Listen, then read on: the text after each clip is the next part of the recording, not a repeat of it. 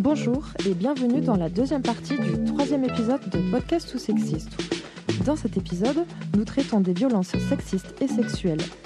Nos intervenants, Maximilien, Laura, Célia et Alain, se sont présentés et ont présenté leurs actions et accompagnements spécifiques dans leur domaine d'expertise. Concentrons-nous sur les retombées de ces violences à présent.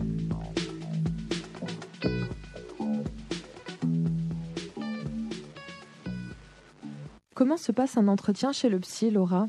Ben, en général, euh, euh, la personne arrive, elle sait très bien ce qu'elle a à faire, donc elle se met à parler, et nous on l'écoute, tout simplement. Déjà, c'est la première chose. Ensuite, euh, moi en général, je, nous laisse, parce qu'on est pas que moi, je nous laisse quelques séances pour, qu'on puisse apprendre à se connaître, pour qu'on puisse poser les questions qu'on a à poser. Souvent, les premières séances, c'est aussi des moments où voilà, on est en exploration en quelque sorte. De, ça peut être du, présent d'abord, on est sur le présent, et puis ensuite un peu explorer la famille, explorer, euh, je sais pas, euh, la problématique rencontrée. Voilà, on est sur quelque chose, voilà, d'exploratoire. Ça, c'est les premières séances, c'est ma façon de fonctionner. Il y a un million de façons de fonctionner et chaque thérapeute fonctionne. Et, ensuite, dans un second temps, voilà, au bout de quelques séances, on se revoit, on fait un petit point. Et euh, à ce moment-là, euh, ben, je, peux être amenée à orienter la personne ou bien à dire bon ben voilà, euh, je sens que potentiellement on peut débuter un travail thérapeutique qui est différent. Une thérapie c'est différent d'un accompagnement. Il y a des personnes qui ont besoin d'un accompagnement juste de soutien sur deux, trois, quatre séances et qui n'ont pas forcément envie de s'engager sur une psychothérapie par exemple. Donc euh, voilà, c'est à ce moment-là qu'on fait un peu le point et ensuite, euh, voilà, c'est un travail qu'on fait à deux. Hein. Comme je dis, euh, on peut avoir aussi un petit peu l'image de la bobine emmêlée. En fait, le psychologue, il est surtout là pour, pour tirer des fils, faire des propositions, aussi dire bon, bah, je sens que, que vous ressentez ça, vous m'avez parlé de ça, et est-ce que vous pouvez le voir aussi un petit peu comme ça? Est-ce que c'est ça? Voilà, c'est démêler en fait la problématique de la personne. Au niveau juridique, Célia, qu'est-ce que l'on doit absolument savoir? Alors, il n'y a pas de qu'est-ce qu'on doit absolument savoir, parce que euh, de façon générale, euh, une femme, un homme n'a pas à être victime d'une violence, que ce soit des violences sexistes, des violences sexuelles. Donc après, euh, la question qui se pose, surtout sur les violences sexuelles, il y a plusieurs catégories de violences, de la, on va dire, de la simple contraventionnelle jusqu'à une infraction criminelle comme le viol. Donc ce sont des panels très vastes et ce sont des notions très vastes. La seule chose qu'il faut savoir, c'est qu'une personne, quand elle se sent euh, au plus profond d'elle-même, euh, on va dire, euh, malmenée, si elle estime que son consentement, notamment en matière sexuelle, n'a pas été respecté, on peut basculer dans une infraction à caractère sexuel. La question qui se pose, c'est toujours la question du consentement. Donc, c'est vrai j'ai presque pas de l'intime conviction, mais bon, après dans les cas de viol, euh, la question, voilà, elle se pose, euh, elle se pose un peu moins parce qu'il y a de la contrainte, il y a de la menace, mais il y a beaucoup de situations ambiguës où les jeunes femmes ne savent pas si finalement on n'a pas respecté leur consentement ou si le consentement n'a pas été exprimé clairement. Il y, a, beaucoup de situations un peu, un peu floues. Euh, donc, de toute façon, quand une femme euh, ou, un, homme s'estime en tout cas pas respecté dans son intégrité, dans son intimité, on peut être dans un cadre de, violence à caractère sexuel. Parce qu'il y a ce sentiment de mal-être et il y a ce sentiment de... Il y a quelque chose de pas normal qui s'est passé. Voilà. C'est surtout la question du consentement qui, qui, se pose. Hein. Alors quand il y a des menaces, quand il y a des violences, la question, elle est vite réglée c'est-à-dire que, ou la surprise, parce que ce sont les, circonstances hein, qui sont retenues, la, question est vite réglée parce qu'on se rend compte si on était menacé, si on était violenté, etc. Et comment ça se passe au niveau pénal lorsqu'une personne euh, porte des accusations? Les violences psychologiques sont également reconnues hein, par, le code, euh, par le code pénal, le harcèlement moral.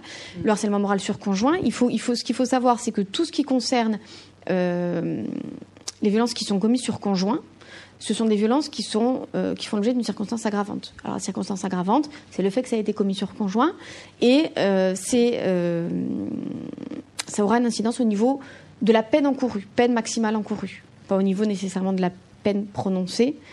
je pense qu'on y viendra par la suite, mais de la peine maximale encourue. Le texte, en fait, évolue sur cette, sur cette question-là. Le fait de commettre une infraction sur son conjoint, c'est une circonstance aggravante. Et ça, c'est une bonne chose. Au niveau de la quantification pénale, c'est plus de 8 jours ou moins de 8 jours d'ITT. Voilà. Ce qu'il faut savoir, c'est que l'ITT pénal ne correspond pas euh, au nombre de jours d'arrêt de travail. C'est-à-dire qu'une personne euh, victime de violences, quelle qu'elle soit, hein, euh, et qui doit faire constater ces violences, il faut quand même être vigilant. Alors normalement, les médecins aujourd'hui sont, formés à la question, mais il peut arriver, donc il faut quand même le préciser, qu'il faut qu'il y ait une ITT pénale qui soit mentionnée, même si elle est de zéro jour mais en tout cas qu'il y ait la mention, la situation de la personne reçue doit donner lieu à X jours d'ITT au sens pénal. Voilà. Parce que l'ITT pénal n'est pas le nombre de jours d'arrêt de travail. Donc il faut quand même euh, être vigilant. Parce qu'on pourrait considérer, même s'il y a 30 jours d'arrêt de travail, s'il n'est pas mentionné une ITT au sens pénal, que euh, finalement les, les blessures ou le traumatisme dont fait état la victime n'a pas donné lieu à un nombre de jours d'ITT. Retenons bien deux éléments. Les accusations ne reposent pas sur la victime et la présomption d'innocence. À cela, nous rajouterons un troisième élément. Il n'y a pas de présomption de mensonge. On entend souvent que des personnes accusent à tort d'autres personnes, notamment au niveau des violences faites aux femmes et au niveau de l'inceste. Très souvent, on ne croit pas, de prime abord, la personne qui mentionne ces faits. C'est pour cela qu'il nous semble important de rajouter cet élément. Il ne faut pas qu'il y ait de présomption de mensonge à l'encontre de personnes qui dénoncent des faits qui viennent de personnes extérieures, l'argument des personnes accusant son fondement ne doit pas stigmatiser automatiquement les personnes qui portent plainte, car ce n'est ni pertinent, ni fondé, ni libérateur, ni véridique, ni généraliste. En matière pénale, la personne qui porte des accusations, euh, il faut à minima qu'elle apporte la preuve des faits qu'elle allègue. C'est le principe qui est posé par le texte. C'est pas voilà. Après, l'accusation ne repose pas sur la victime. L'accusation relève du procureur de la République. C'est-à-dire que c'est le procureur qui va diligenter des actes euh, pour voir s'il y a des éléments ou s'il n'y en a pas. La victime, elle est là pour dénoncer des faits. Elle n'est pas là, ce n'est pas l'accusation. La victime, elle sera éventuellement, dans le cadre d'un procès pénal, elle sera partie civile, mais elle ne sera pas l'accusation. Donc c'est au procureur d'apporter ces preuves-là. Maintenant, euh, il faut être conscient d'une chose, quand on dépose plainte, on saisit le procureur de faits, parce qu'on lui dénonce des faits, mais le procureur, euh, pour savoir ce qu'il va faire de cette plainte, s'il va la classer ou s'il va poursuivre, plus il y a d'éléments, plus la plainte a des chances d'aboutir. Ça, c'est clair. C'est-à-dire que si demain une femme est victime de violence, euh, si elle s'est rendue chez son médecin pour faire constater, euh, pas forcément, parce que les violences, elles peuvent être physiques et peuvent être psychologiques aussi, mais faire constater un état de stress, faire constater, si elles sont physiques, des traces sur le corps, ce sont des, preuves qui auraient, vocation à disparaître avec le temps, si on ne les fait pas constater. Malheureusement, elle est là. Un traumatisme, une contusion, euh, dans les 24 heures, 48 heures, elle peut disparaître. C'est-à-dire que si elle n'est pas constatée à un instant T, on va revenir dans une situation où le ministère public ne pourra pas mener des investigations qui vont lui permettre, parce qu'il n'y aura plus de traces, et euh, on va se retrouver dans une situation où ça sera la parole de l'un contre celle de l'autre. Et donc, face à une situation de blocage.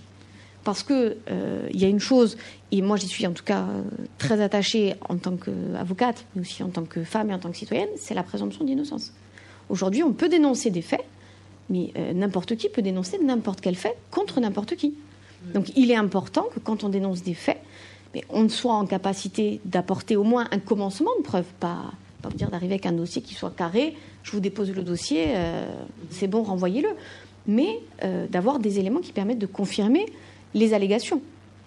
Et c'est normal. Aujourd'hui, on ne condamne pas quelqu'un euh, sur le, simple fait d'accusation. Je veux dire, sinon, on serait sur un tribunal populaire et ça serait une dérive du système, qu'on le veuille ou non. Parce qu'aujourd'hui, n'importe qui pourrait venir accuser euh, n'importe quelle autre personne de n'importe quel fait. Donc, c'est pour ça qu'on dénonce les faits. Une enquête est ouverte. Et en fonction de ce qu'il en ressort de cette enquête, soit c'est classé, soit on renvoie devant une juridiction.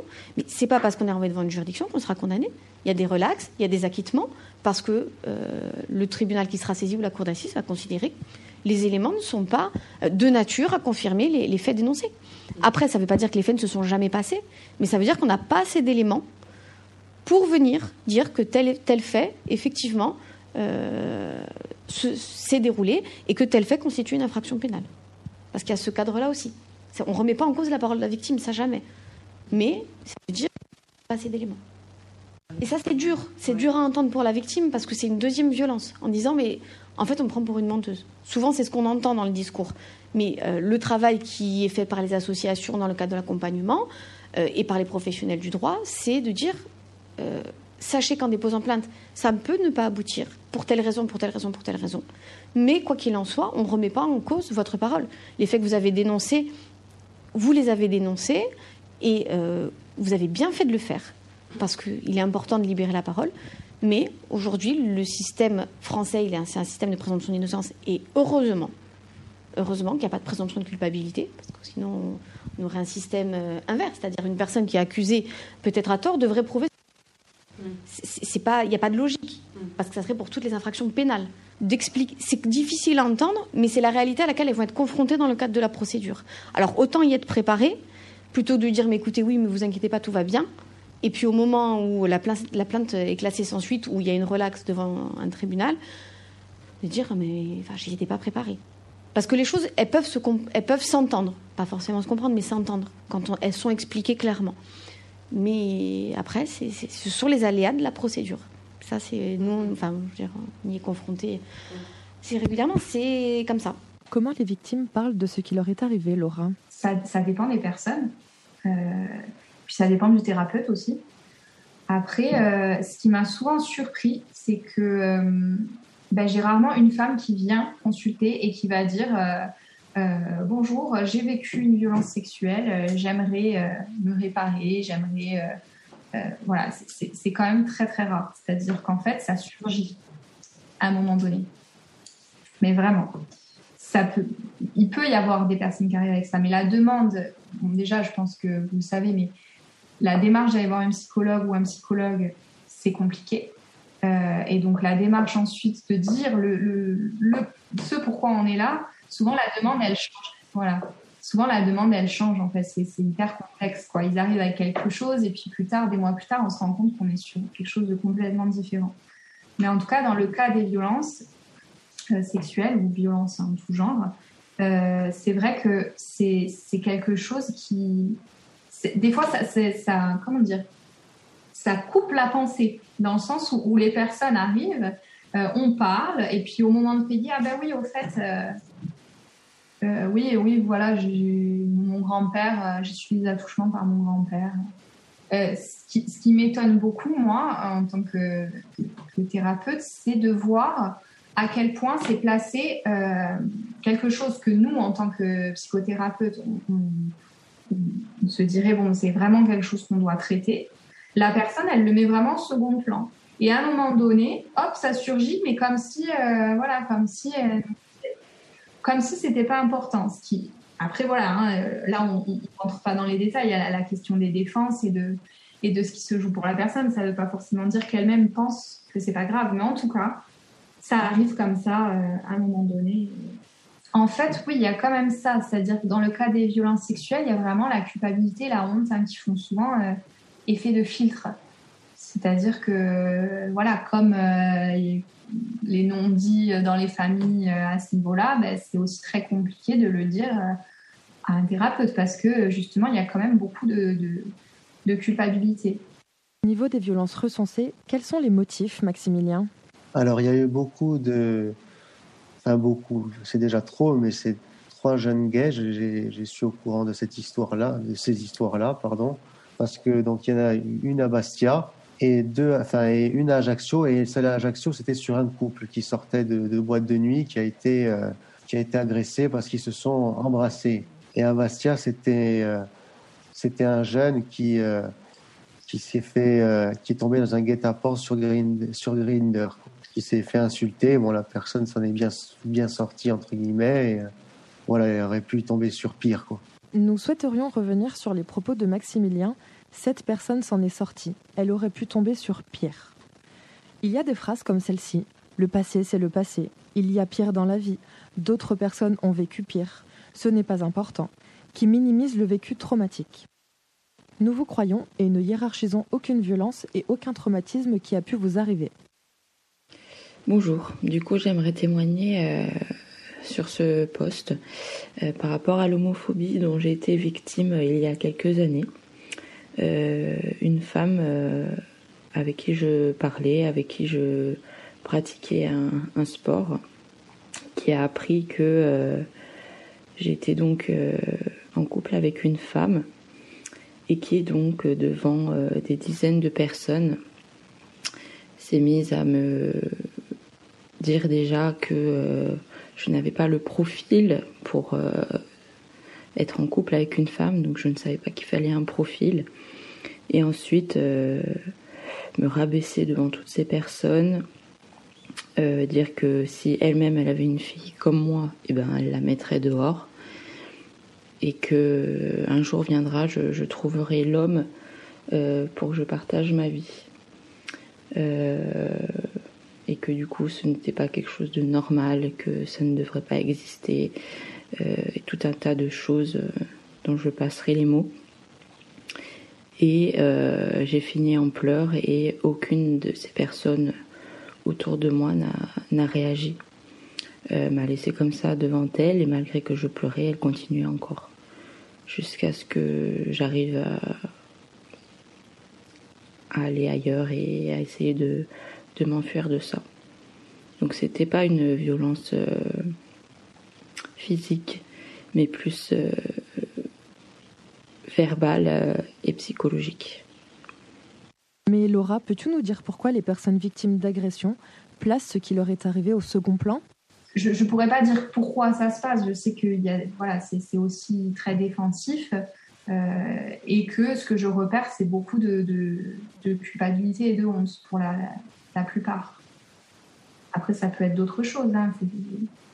Là, on a parlé d'amnésie traumatique. Oui, ça peut être quelque chose qui surgit à un moment donné, qu'on avait mis de côté, mais en parlant euh, d'autres choses, en parlant de la famille, en, associant euh, petit à petit, ben, d'un coup, ça, ça, ça ressurgit comme ça et, et, on va en parler, on le dépose.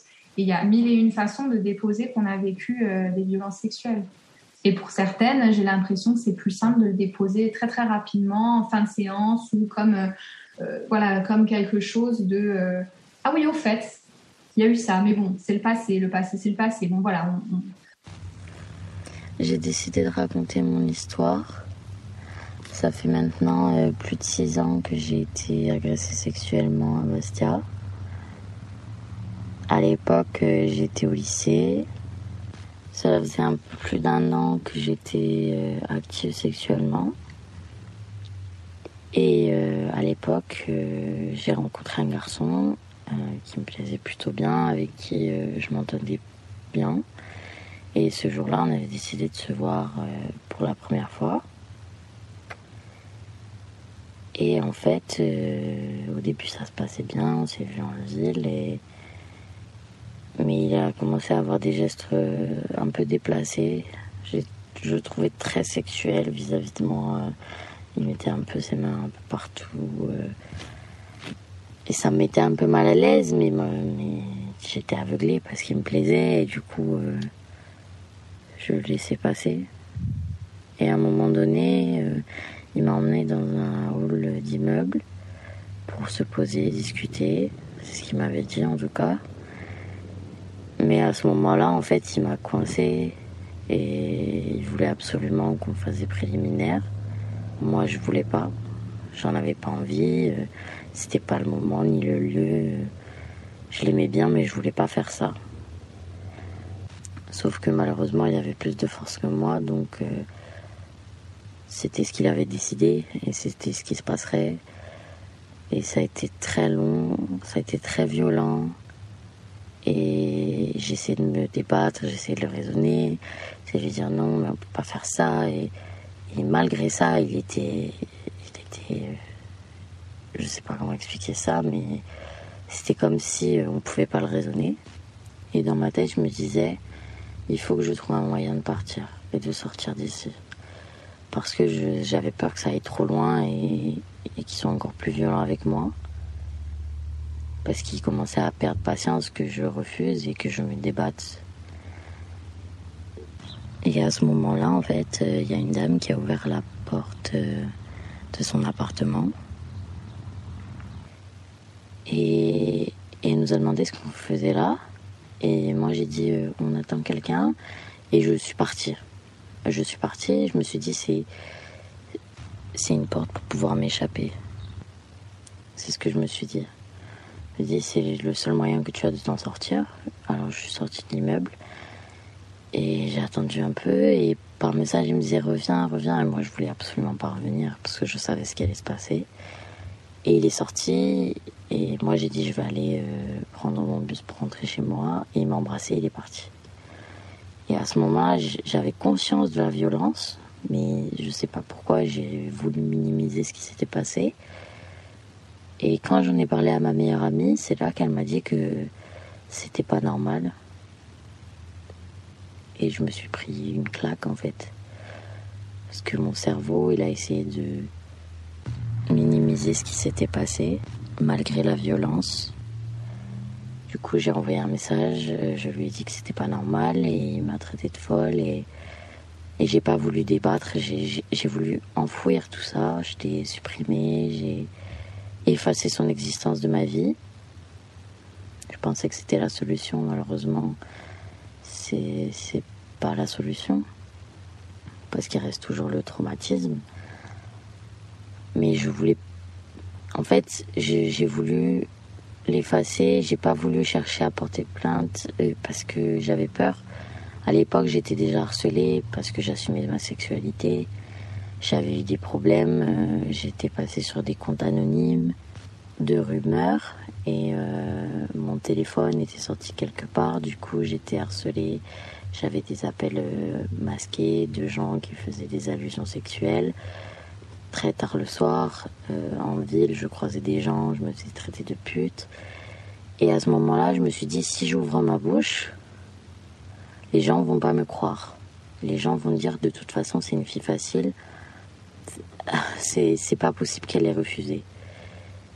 Et malheureusement, c'est très courant encore. C'est pour ça que la plupart des filles n'osent pas porter plainte, parce qu'on croit toujours l'homme. On ne croit jamais la victime, la femme. Voilà. Parce que une femme, elle va pas dire non. Euh, c'est pas possible. Et en plus, une fille qui a une vie sexuelle active, elle peut pas refuser. Hein. Elle peut pas dire non à un garçon. Il suffit qu'il soit un peu euh, mignon et elle va forcément dire oui. Du coup, euh, ça m'a même pas effleuré l'esprit de, de porter plainte parce que je me suis dit déjà que je vis un enfer. Parce qu'être harcelée de la sorte, c'est un enfer pour une adolescente. Si je décidais de porter plainte, ça serait une tornade dans ma vie et je voulais pas vivre ça à l'époque. C'est pour ça aussi que j'ai décidé de témoigner parce que je sais que ça existe toujours malheureusement. Je sais qu'il y a des filles qui, qui se font harceler, euh, euh, qui voient leurs photos euh, intimes divulguées alors qu'elles n'ont rien demandé, qui doivent supporter d'avoir leurs agresseurs dans les établissements scolaires qu'elles fréquentent, même dans leur classe et qu'on ne les croit pas et qu'on préfère prendre la défense des, des agresseurs. Ça fait maintenant six ans et je me dis que rien n'a changé, qu'on en est toujours au même point. On essaye toujours de protéger le garçon parce que voilà, le fils à papa, euh, la société sexiste, euh, tout ça fait que on souhaite protéger le garçon qui verrait sa vie détruite par une accusation de, viol ou d'agression sexuelle, alors que bon, la fille victime, euh, on s'en fiche quoi. On s'en fiche de ce qu'elle a subi, on s'en fiche, on préfère croire le garçon, même si on sait que c'est faux, on préfère le croire. Et voilà, et c'est triste, c'est vraiment triste parce que j'ai quitté la Corse parce que j'en pouvais plus de cette mentalité parce que malheureusement ici, euh, on fait croire aux gens qu'on peut élever euh, sereinement des enfants parce qu'il y a moins d'harcèlement de rue. Mais en réalité, ici, peut-être que dans les rues, c'est plus tranquille, mais dans l'intimité, c'est la même chose. Il y a des femmes qui se font battre, des femmes qui se font violer, et on essaye de cacher ça parce que, voilà, les Corses sont sexistes c'est triste à dire, mais c'est comme ça. Et malheureusement, euh, la plupart euh, des filles euh, serrent les dents, attendent que ça passe. essaye de voir des thérapeutes, essaye de vivre avec ce qui s'est passé. Ou alors elle décide de partir, de quitter l'île parce qu'on n'a pas d'autre choix. Sinon on ne survit pas ici. Et je parle des filles, mais je peux parler aussi des garçons qui se font agresser sexuellement, qui eux ne peuvent pas l'ouvrir non plus parce que voilà, euh, la société corse euh, n'accepte pas encore que des hommes aussi peuvent être agressés et que cela n'entache pas leur masculinité. Mais malheureusement, un homme qui se fait agresser par une femme, c'est une honte. Un homme qui se fait agresser par un homme, c'est une honte. Voilà. Et malheureusement, ça, c'est le résultat d'une espèce de masculinité toxique que la plupart des garçons ont comme mentalité. C'est triste parce que, voilà, dans tous les cas, on enferme la victime et on la laisse à son sort euh, avec toute cette souffrance alors qu'on pourrait en parler, on pourrait les soutenir. Mais non, ça, ferait, ça entacherait l'image euh, des hommes, ça entacherait l'image de l'île et de, la mentalité qui règne ici. En tout cas, je voudrais euh, encourager les filles, les garçons à témoigner. Je sais que c'est dur. Mais si vous avez la possibilité, allez-y. Si vous avez la possibilité de porter plainte contre votre agresseur, faites-le. Et surtout, demandez de l'aide. C'est important. Parce que des fois, on peut croire qu'on s'en sort seul, mais malheureusement, on a besoin d'aide quand on a vécu des choses aussi traumatiques. Ne choisissez pas comme moi euh, de vous enfuir pour essayer d'échapper à ce qui s'est passé. Parce qu'en réalité, on ne peut pas y échapper. Euh, c'est gravé en nous. Alors on essaye de vivre avec. Et on essaye d'espérer qu'un jour, euh, en Corse, en tant que femme et homme ayant subi euh, des agressions sexistes et, sexuelles, on pourra enfin témoigner et raconter nos histoires sans se faire harceler derrière. Et surtout, n'oubliez jamais que ce n'est pas vous qui êtes en tort, mais bien l'agresseur. Que rien ne justifie une agression, que rien ne justifie un viol. Que la seule personne qui est en tort dans l'histoire, c'est l'agresseur et personne d'autre. Laura, du coup, tu parles de ce qu'elles t'ont déposé à la séance d'après? Non, pas forcément, hein, ça dépend. Après, en, général, ce que je fais, c'est que je, signifie à un moment donné, quand je sens que c'est le bon moment pour la personne, que j'ai bien entendu. Et que c'est pas passé comme ça, euh, comme une parenthèse. J'ai bien entendu ce qui a été dit. On fait euh, tout au long du travail. On, va en faire quelque chose à un moment donné. Célia, qu'est-ce qu'encourt une personne qui émet des violences? Alors, qu'est-ce qu'on encourt? Euh, Les peines, il n'y a, pas de là-dessus, il n'y a pas trop trop de surprises. elles sont prévues par le code pénal. Le code pénal prévoit des peines qui sont maximales peine maximale encourue à titre principal, à titre complémentaire.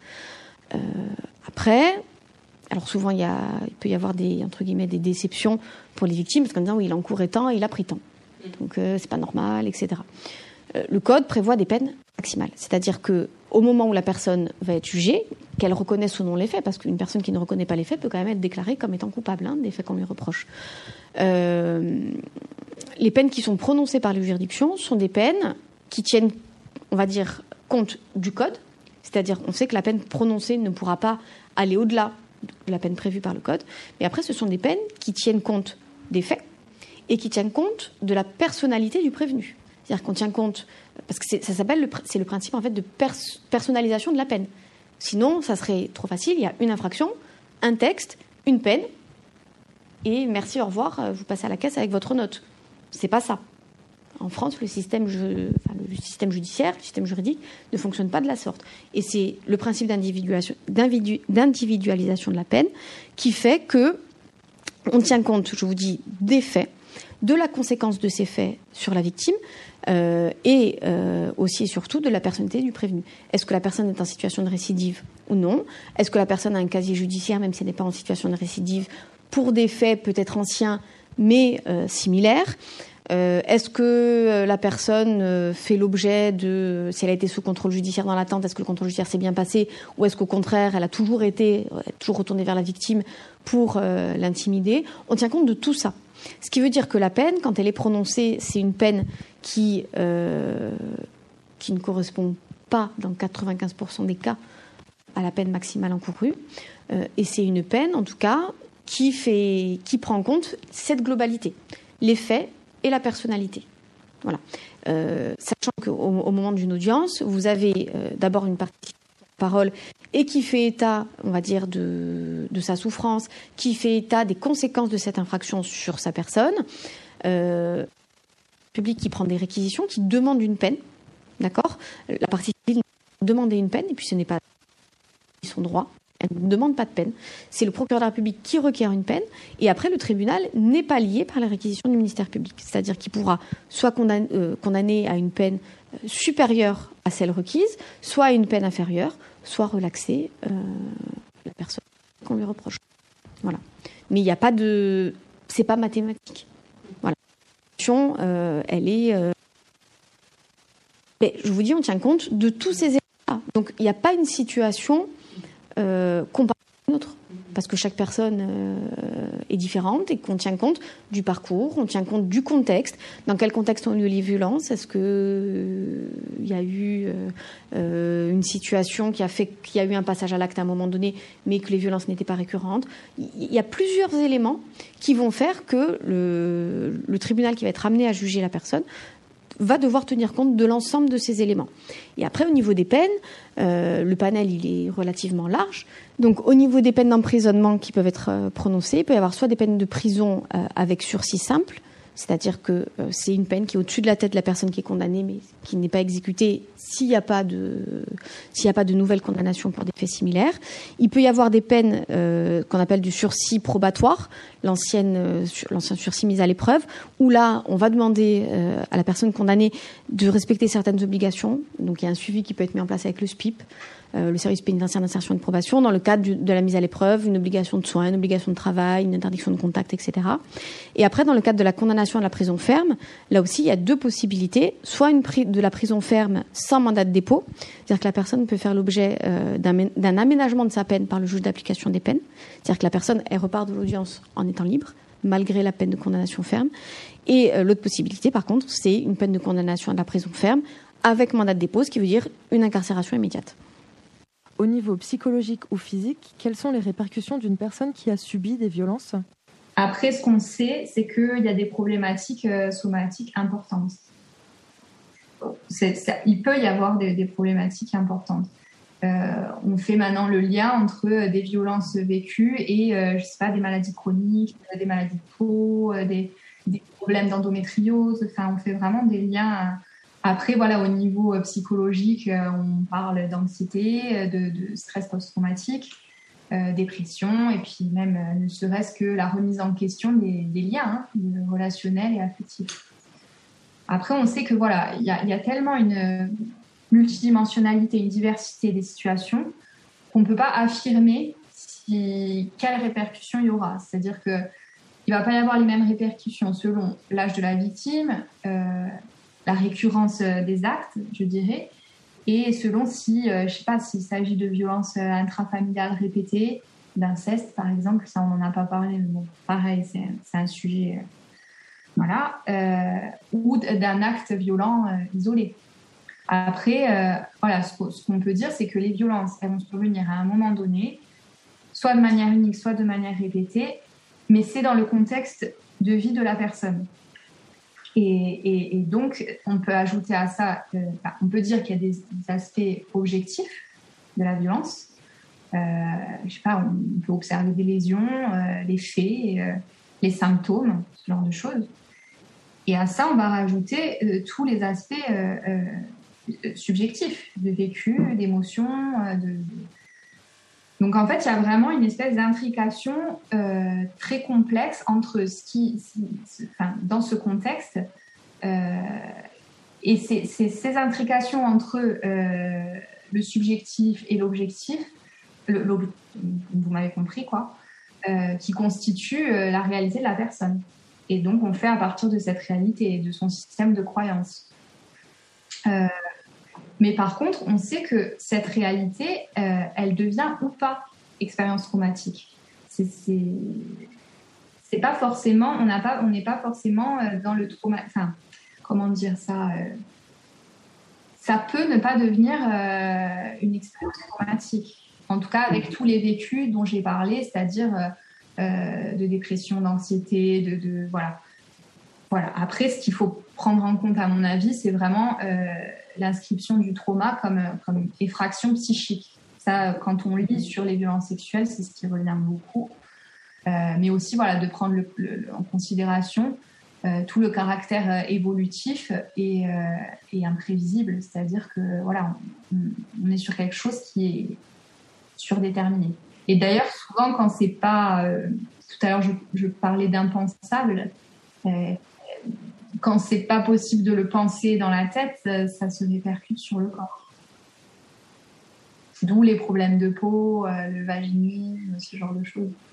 C'est vraiment des blocages à un moment donné euh, du corps. Quoi. On a joué quand j'avais 17 ans. C'était après une soirée entre copains à côté. On était monté faire une des fameuses soirées étudiantes. On a bu et en rentrant, je me suis très vite endormie. Ça m'a réveillée. J'étais complètement dans et j'ai mis un moment à réaliser ce qui se passait. J'ai d'abord cru un rêve, mais je sentais trop bien sa main qui tenait mon épaule. Il était bien plus âgé que moi et c'était le plus grand du groupe. Je me souviens avoir bougé et me forcer à me lever, à partir chercher de l'aide, alors que je m'effondrais à l'intérieur. Je me souviens avoir remonté ma culotte et mon short. Ça a été dur d'expliquer aux autres, mais je crois que ma détresse ne laissait pas de doute. Je me souviens être dans la salle de bain, au sol, me taper la tête contre le corps froid pour que tout s'arrête. Les autres choses sont très vite apparues à moi. Soit j'étais folle et c'était grave, soit c'était un viol et c'était aussi grave.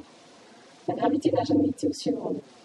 Je me souviens avoir cherché la définition juridique du viol et ce fut presque un soulagement lorsque j'ai vu le mot surprise. Y a tellement de clichés sur le viol. Je ne pensais même pas que cela puisse en être un. Je suis allée me réfugier chez une amie après que deux des anciens copains qui étaient à la soirée m'accompagnaient à tenter Le voyage fut horrible, plus personne ne me croyait. Le regard était complètement dédaigneux, jugeant. Nous sommes allés au planning familial le lendemain. Je me souviens avoir vu deux personnes, une du corps médical, genre gynécologue, et une psychologue. J'ai raconté ce qui s'était passé. Je me souviens de cette toute première auscultation gynécologique sans aucun tact, comme un acte banal, comme regarder une gorge lorsqu'on a une angine. La femme m'a répondu qu'il n'y avait pas de traces de pénétration forcée, pas de lésion, c'est tout. J'ai occulté tout ça très vite, il fallait assurer au lycée auprès de mes parents, la prépa, le stress, la pression, j'ai craqué. Je suis rentrée chez moi en dans une détresse folle. Impossible pour moi de parler à ma famille, seulement à quelques proches mis au courant dans des moments d'extrême panique. Ma mère m'a fait consulter une psychologue et après une nuit compliquée, j'ai réussi à tout sortir. Je ne savais pas encore si tout cela était quelque chose dans ma tête, de l'ordre de la pathologie, ou si c'était bel et bien un viol. C'est la psychologue qui a mis le mot dessus. Elle m'a dit que ce n'était pas la première fois qu'elle entendait ce genre d'affaires, que je n'étais pas la seule. Elle m'a aussi dit que le planning familial n'avait pas fait son travail et qu'il aurait dû avoir un signalement. On aurait dû m'aider quand j'étais venue demander de l'aide. J'ai vécu l'enfer des infections urinaires à répétition, en voulant m'arracher la tête pour ne plus avoir mal, à ne plus sortir de chez moi pour ne pas me retrouver dans un endroit où je ne pourrais pas être seule, avec des toilettes et une connexion Internet pour m'abrutir. On a même cru que je faisais de l'endométriose, au bout d'au moins sept médecins différents et un ami de la famille surtout. J'ai eu des douleurs fantômes, j'avais mal, trop mal, mais rien aux analyses. Personne ne m'a jamais posé la question de savoir si le problème n'était pas psychologique, si je n'avais pas subi des violences sexuelles. Je me suis rendu compte que tout était lié en parlant avec des amis à qui des choses similaires étaient arrivées, en scrutant des heures les réseaux sociaux dans lesquels j'ai trouvé un énorme soutien vital. Aujourd'hui, après de longues séances chez le psychologue et un soutien sans faille de mon compagnon et de mes amis, je reprends l'assurance, mais mon équilibre reste fragile. J'ai arrêté les études pendant deux ans, mais j'ai réussi à reprendre. Loin de tout ça, ma famille n'est toujours pas au courant. MeToo a été un espoir inattendu et absolument libérateur. Pour la première fois, je sentais des accès de colère légitimes. C'est devenu mon moteur. À l'été passé était encore plus salvateur. Enfin, les mentalités changeaient. Enfin, chez moi, sur cette petite île où on se croit protégé, où on dit qu'une fille peut rentrer seule chez elle dans la nuit. Enfin, la parole se libère. Enfin, la peur ne nous tétanise plus.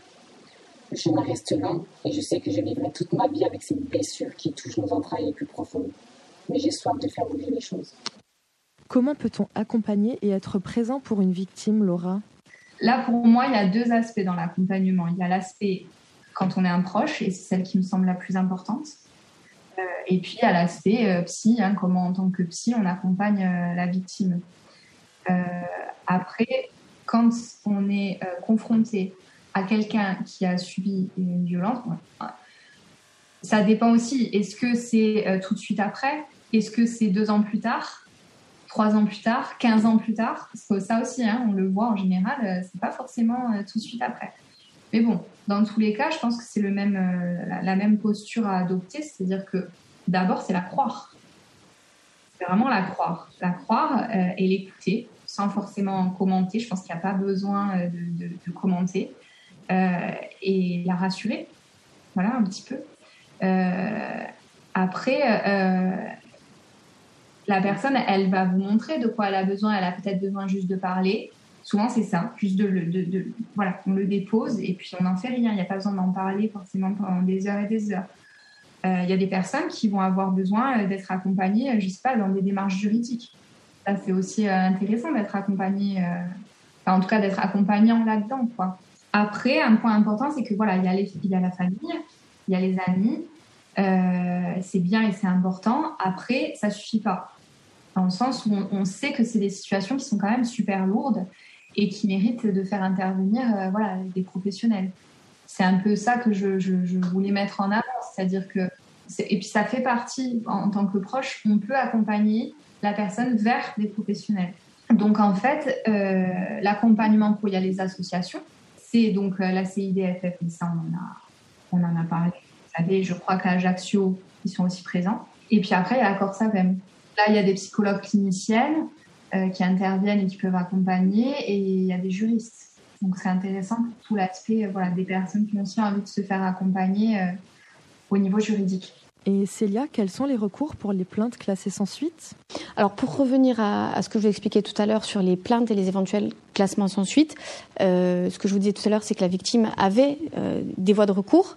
Le premier, c'est ce qu'on appelle le, recours hiérarchique, c'est-à-dire que le procureur qui va estimer qu'une plainte doit être classée sans suite, c'est euh, le procureur de la République dans le ressort d'un tribunal judiciaire. Au-dessus des tribunaux judiciaires, on a des cours d'appel. Et dans ces cours d'appel, il y a un procureur général. Donc, si on estime que le classement sans suite n'est pas fondé, on peut écrire, euh, la victime peut écrire euh, au procureur général par courrier recommandé avec les éléments qui constituent son dossier en disant voilà, j'ai posé plainte à telle date, j'ai fourni tels éléments, j'ai reçu un avis de classement, je conteste ce classement au regard des éléments. Et le procureur général pourra, euh, s'il estime qu'effectivement ce classement n'est pas fondé, relancer euh, le dossier et demander euh, au procureur de la République d'enquêter sur les faits qu'elle dénonce. Ça, c'est la première hypothèse et qui est en quelque sorte la plus simple parce que ça peut être fait par la personne directement, par la voie hiérarchique en fait. Hein. C'est comme si on faisait en quelque sorte un peu appel de la décision de classement parce qu'on monte d'un grade, on va sur le procureur général. L'autre possibilité, c'est de déposer plainte euh, en cas de classement sans suite. On peut déposer plainte euh, avec une constitution de partie civile entre les mains du juge d'instruction. Ça, c'est des procédures qui sont un peu plus lourdes, euh, dans la mesure où il faut quand même qu'elles soient un peu guidées. Il y a la nécessité d'une, normalement, d'une consignation, parce qu'on va demander au juge d'instruction d'instruire. Donc, c'est un peu plus lourd. L'autre possibilité aussi, c'est la citation directe. Mais là, la citation directe, c'est-à-dire, voilà, ma plainte est classée, J'estime qu'elle ne devait pas l'être. Donc, je fais citer monsieur ou madame devant le tribunal. Moi, personne civile, moi, victime, je demande à ce qu'il soit cité. Je lui fais délivrer par huissier une citation. Le problème dans ce cas de figure-là, euh, à mon avis, il est de deux, types. Si le parquet a classé, il est fort probable que le parquet, euh, au moment de ses réquisitions, ben, pas reclasse, mais en tout cas sollicite une relaxe parce qu'il va considérer, dès lors qu'il a considéré un temps que le classement euh, sans suite devait s'opérer, euh, il est difficile peut-être de se déjuger. Après, c'est pas automatique, hein, mais il y a quand même cet élément, c'est-à-dire que le parquet a considéré que le dossier n'était pas, euh, les éléments n'étaient pas suffisants. Donc, il y a ce premier risque. Et le deuxième risque, c'est que la personne qui fait citer, il faut vraiment qu'elle ait un dossier parce que c'est à elle d'apporter les éléments. Il n'y a plus d'enquête. Donc, parce que le dossier ne repart pas en enquête, le dossier est directement soumis au tribunal. Donc il faut quand même avoir un dossier qui soit, euh, on va dire, euh, calé et avec des éléments euh, probants. Parce que sinon, la citation va donner lieu, oui, à une comparution. Là-dessus, oui, le tribunal va se prononcer, mais le tribunal pourra considérer aussi que les faits ne sont pas matériellement établi, on va dire, et relaxer le prévenu. Donc voilà, ça, ce sont les possibilités d'action quand il y a un classement sans suite. C'est-à-dire qu'on on peut, malgré tout, reprendre les choses en main pour faire en sorte que la plainte aboutisse. C'est pas une fin de non-recevoir, on va dire. Il y a une chose qui est importante, c'est qu'aujourd'hui, alors, il y a un travail qui est fait, euh, et le CIDFF par, le, par les actions qu'elle mène avec la gendarmerie. On travaille avec des référents euh, accueil femmes victimes de violences conjugales, parce qu'il y a une chose qui est claire, c'est que les violences conjugales, à l'heure actuelle, à 90%, euh, concernent des femmes. Ce sont les femmes qui sont victimes de ce type de violences, comme les violences à caractère sexuel ce sont les femmes qui sont le plus touchées par ce type de, de fait-là. Et euh, il y a des formations qui sont faites pour les accueillants en gendarmerie, en tout cas. Euh, et en tout cas, alors on va pas dire de la formation, on, ne les ramène pas sur les bancs de l'école, c'est pas ça, parce qu'ils sont formés et qu'ils ont reçu euh, normalement des éléments qui leur permettent d'accueillir les victimes. Mais en tout cas, on leur fait état nous des retours qu'on a. Euh, des personnes qui sont reçues et des difficultés auxquelles elles ont été confrontées pour faire en sorte que ces difficultés-là puissent trouver, on va dire, des solutions et qu'à l'avenir, euh, voilà, ça se reproduise plus. Donc l'idée, c'est vraiment de, faire un partenariat constructif. Voilà, pour faciliter l'accueil des femmes et pour que cet accueil soit le plus, on va dire, le plus agréable possible pour les victimes, parce que c'est déjà difficile de, alors déjà, c'est difficile de sauter le pas d'aller déposer plainte, parce que souvent, en tout cas euh, au CIDF, il y a un travail qui est fait en amont, une discussion, elles ont besoin d'être rassurées sur effectivement euh, comment les choses se passent, qu'est-ce que ça implique, euh, sur du court terme, sur du long terme, ce que ça va impliquer quand il y a des enfants, etc. Donc il y a déjà toutes ces questions en amont qui sont posées. Et donc, quand elles passent la porte, que ce soit du commissariat ou des gendarmeries, ben, ce sont des femmes qui ont besoin de recevoir un accueil un peu plus individualisé, un peu plus particulier, où on va euh, savoir poser les bonnes questions, on va savoir euh, essayer de, voir si derrière il n'y a pas d'autre chose. Ça, ça arrive aussi. Parce que derrière des violences conjugales, il y a peut-être des violences à caractère sexuel euh, qui, sont, qui sont latentes, mais dont la femme n'a pas forcément soit conscience, soit envie de discuter, soit envie d'en parler avec, avec un, un, officier de police de sexe masculin. Il y a, encore ce, ce, cette barrière, on va dire, de la gêne et de la honte de discuter de certaines choses. Donc après, euh, le travail des associations et le travail des avocats aussi, hein, clairement, c'est aussi tout ça, c'est de faire sauter ces verrous-là en disant, voilà, les gens, ils sont là pour vous. On est là pour vous aider, on est là pour vous accompagner. Donc, euh, tout le monde, vous avez autour de vous que des professionnels. Donc, il ne faut pas avoir honte de discuter et d'expliquer les choses de façon des fois peut-être un peu crue, mais en tout cas qui euh, doivent être verbalisées comme telles. Voilà, il ne faut pas avoir honte. Il y a juste un point hein, dont moi j'avais aussi envie de, parler, c'est euh, souvent on a tendance à penser que le recours aux autorités et à la loi, c'est une solution réparation pour les victimes. Ça dépend des personnes et c'est pas forcément le cas. C'est-à-dire que c'est c'est un tort finalement de penser que la, personne elle pourra entamer son deuil uniquement quand elle aura eu recours euh, à je sais pas un dépôt de plainte euh, ou quand l'agresseur aura été puni. Après, c'est sûr qu'il y aura forcément un moment où, il y a un besoin de réparation et c'est important de passer par la loi et de passer par les autorités. Mais on sait que euh, le fait de déposer une plainte, ça peut être aussi vécu l'interlocuteur qu'on a en face comme une violence, selon comment c'est, ou comme une intrusion, selon comment c'est accueilli. surtout, euh, tout à l'heure, on parlait euh, de la dissociation émotionnelle en cas de trauma. Donc, ça, ça, va vraiment dépendre de, de, de la personne qu'on a en face et de la temporalité de chacun. Donc c'est pas c'est pas forcément euh, en passant par ce biais-là, même si c'est important. Surtout que si l'accueil en gendarmerie se passe mal, c'est une deuxième violence. Et une deuxième violence. Et en fait, l'idée dans, tout ça, c'est de ne pas recréer de la violence, en fait. Parce que la personne a déjà vécu une violence, elle, elle, euh, elle la signifie, elle la met en mots, ou en tout cas, elle, voilà, elle est dans cette démarche-là. Euh, première chose, ne pas recréer de la violence. Là, la dernière journée d'études à laquelle je participais, c'était euh, sur les, liens tyranniques. Et l'invité, il définissait la violence, je trouvais ça intéressant parce qu'il disait que c'est la violence, c'est le non-respect de, la subjectivité de l'autre.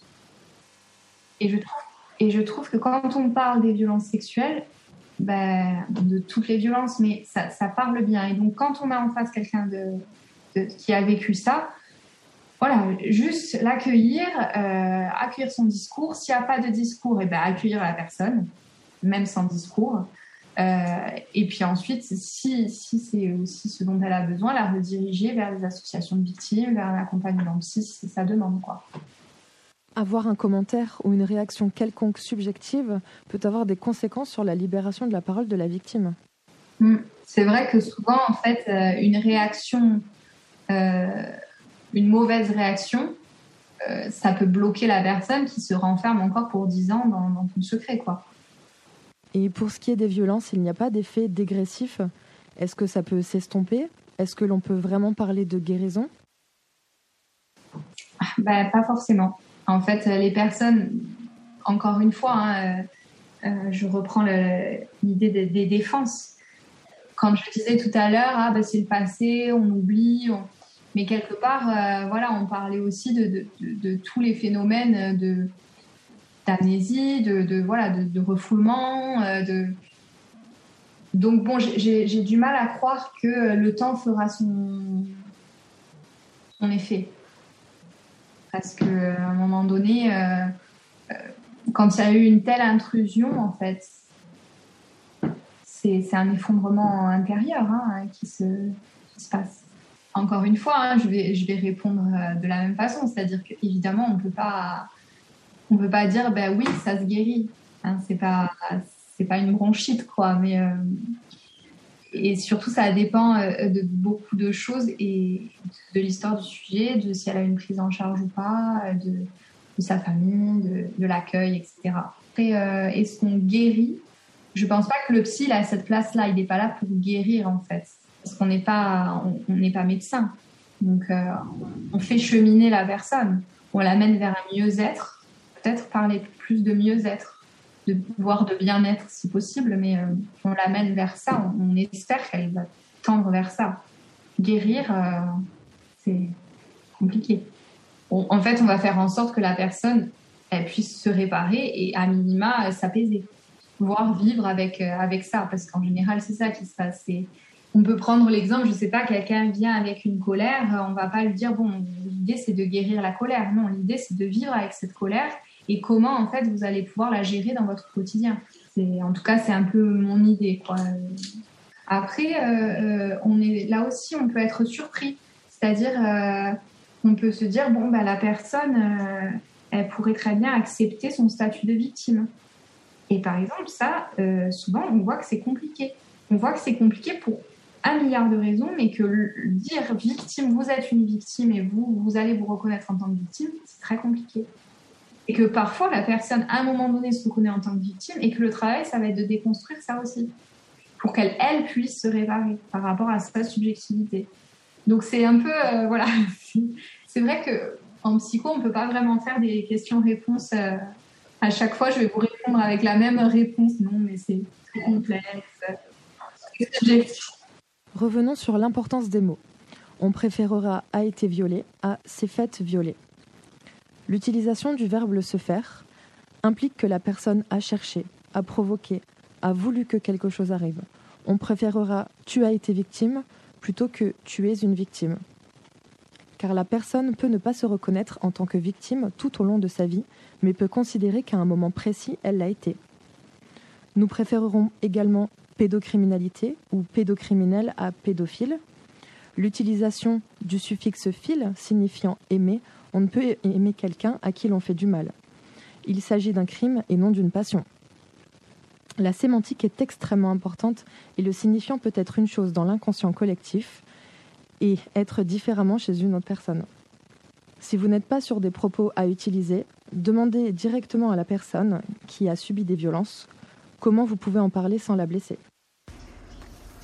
Bonjour, je me présente, je m'appelle Marion, j'ai 34 ans, je suis maman de deux enfants et je suis une survivante de violences conjugales et de viols. Je vous apporte aujourd'hui mon témoignage car je suis aujourd'hui en vie alors que d'autres ne le sont plus. J'ai envie de faire passer un message pour les personnes victimes mais aussi à celles qui ne le sont pas. Il y a beaucoup de préjugés, d'indifférence qui entourent les violences conjugales alors que cela peut toucher tout le monde. Il n'y a pas de profil type de victime ni de catégorie socioculturelle, religieuse, ethnique ou autre. Je vais donc vous raconter mon histoire. Je suis infirmière et je suis maman de deux garçons. J'ai rencontré mon compagnon en 2008, j'étais jeune, j'étais jolie, indépendante, libre. Il s'est très vite présenté comme l'homme idéal. Il était très romantique, euh, restaurant, sorti en amoureux. Il avait des valeurs familiales qui étaient fortes et c'est ça qui m'a attirée vers lui. Il devenait de plus en plus omniprésent avec son besoin d'être toujours avec moi, mais ça restait mignon. Puis, insidieusement, les propos rabaissants, insultants, culpabilisants, l'isolement, la surveillance constante, la jalousie excessive, due à des soi-disant anciennes déceptions amoureuses, se mettent doucement en place. À côté de ça, il a toujours un comportement parfait avec ma famille. Des cadeaux, des voyages, malgré une tendance à s'emporter rapidement sans crier gare, mais sans savoir pourquoi. Moins d'un an après, j'apprends ma grossesse. Donc nous emménageons ensemble et là les violences s'accentuent, les crises de colère aussi et les viols deviennent quotidiens, voire pluriquotidiens. Un jour, alors que j'allaitais mon fils, j'ai reçu le coup de trop. J'ai reçu un coup de poing sur les côtes, à quelques centimètres de la tête de mon fils, qui m'a fracturé les côtes. C'est là où j'ai dit stop, je devais partir coûte que coûte. J'ai essayé de me séparer à l'amiable, par le dialogue, que l'on ne s'entendait plus, qu'il fallait se séparer, mais il menaçait soit de se suicider, soit il me menaçait directement. J'ai essayé de faire intervenir sa famille, qui le craignait et qui lui ont tout de suite prévenu que j'avais l'intention de partir. Ça n'a fait que renforcer son étreinte. J'ai essayé d'en parler à ma mère. Il l'a aussitôt appelé disant que je le trompais, que j'étais une mauvaise femme, que je m'occupais pas des enfants. Donc il faut savoir qu'à l'époque, tous mes faits et gestes, mes trajets, mes appels, ma messagerie, tout était sous sa surveillance. Il était ingénieur en informatique, donc euh, il pouvait tout vérifier facilement. Euh, mes tenues étaient contrôlées, les repas que je devais préparer, c'était un vrai tyran. Même mes rendez-vous médicaux étaient toujours accompagnés, j'étais jamais seule. Donc j'avais essayé l'option de séparation adulte et sensée et ça n'avait pas fonctionné. Donc il ne me restait qu'une seule option, m'enfuir. Donc pendant plusieurs mois, j'ai préparé mes affaires, j'ai fait des doubles de tous les papiers importants, en prétextant les ramener au travail, pour les photocopies, pour des dossiers logements ou autres, puis je mettais tout dans mon casier à l'hôpital. Avec le soutien de mes collègues, de ma mère et de mon frère, je suis partie le 26 décembre 2011 avec mes deux enfants. Toutes les affaires que j'ai pu mettre dans des sacs poubelles, les habits, tout ce que j'ai pu, et je suis allée chez ma mère. J'ai enfin porté plainte. C'était ma première plainte et pour moi c'était vraiment quelque chose euh, d'important. Elle a eu aucun effet.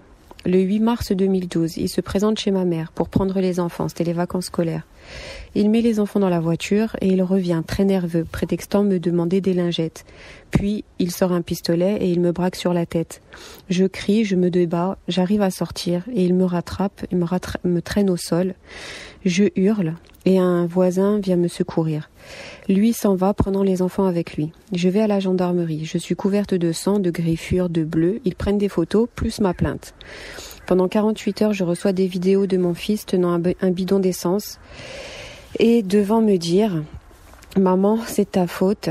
T'es qu'une sale pute. À cause de toi, on va tous mourir. Donc je reçois plusieurs messages comme ça pendant ces 48 heures. Il sera retrouvé 48 heures plus tard, après une course-poursuite, finissant contre un arbre et aspergeant mes enfants d'essence. J'ai été chercher mes enfants à l'hôpital, traumatisé, imprégné de l'odeur de l'essence. Suite à ça, il a été hospitalisé en psychiatrie car il prétextait des envies suicidaires et une grosse dépression suite à mon départ. Là, je reprends ma vie, nous essayons de nous reconstruire, mais son ombre plane sur nous, et surtout le manque cruel d'écoute et de protection de la part de la justice.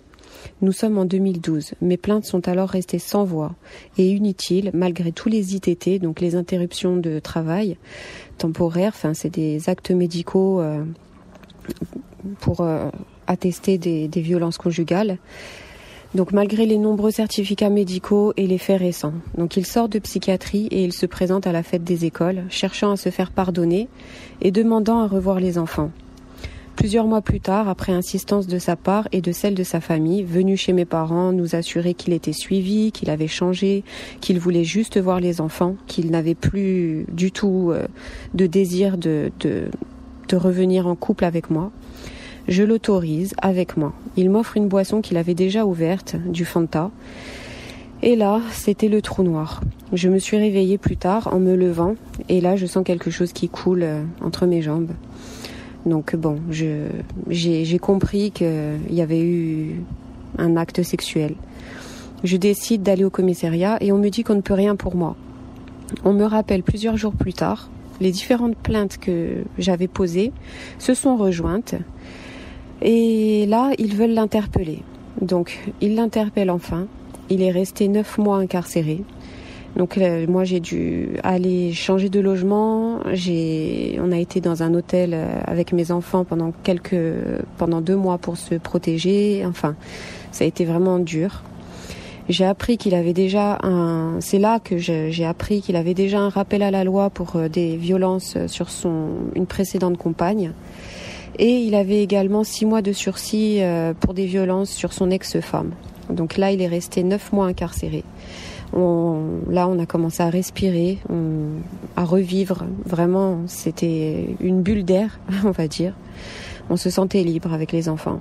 Et au bout de neuf mois, la juge décide de le faire sortir car il n'a pas le profil. Il est bien inséré dans la société, il a un travail. Euh, la juge pense qu'il a compris la leçon et qu'il comparaîtra libre au jugement. Je signale quand même à la juge que s'il sort de prison, il, me tuera. Parce qu'il me l'avait déjà dit que si un jour il allait en prison euh, suite à une plainte de ma part, euh, il me tuera. Donc il sort avec un bracelet électronique qu'il fera enlever au bout de trois mois pour motif d'éruption cutanée. Et il a interdiction de nous approcher. Donc le 4 euh, août 2014, il me poignarde à 15 reprises devant mon domicile, me laissant pour morte devant ma porte et devant mes enfants. Donc euh, voilà, je me suis, j'avais prévenu la police avant, j'avais dit que je me sentais surveillée, que je me sentais en insécurité, j'avais eu les pneus crevés quelques temps auparavant, j'avais la sensation d'être surveillée. Euh, la police m'a dit on ne peut pas mettre un flic en faction devant votre porte. Donc euh, voilà, j'ai survécu par miracle, grâce à mon aîné qui a sonné chez les voisins et qui ont pu appeler les secours. Lui, il s'est immolé quatre jours plus tard lors de son interpellation et il est mort un mois plus tard de la suite de ses blessures.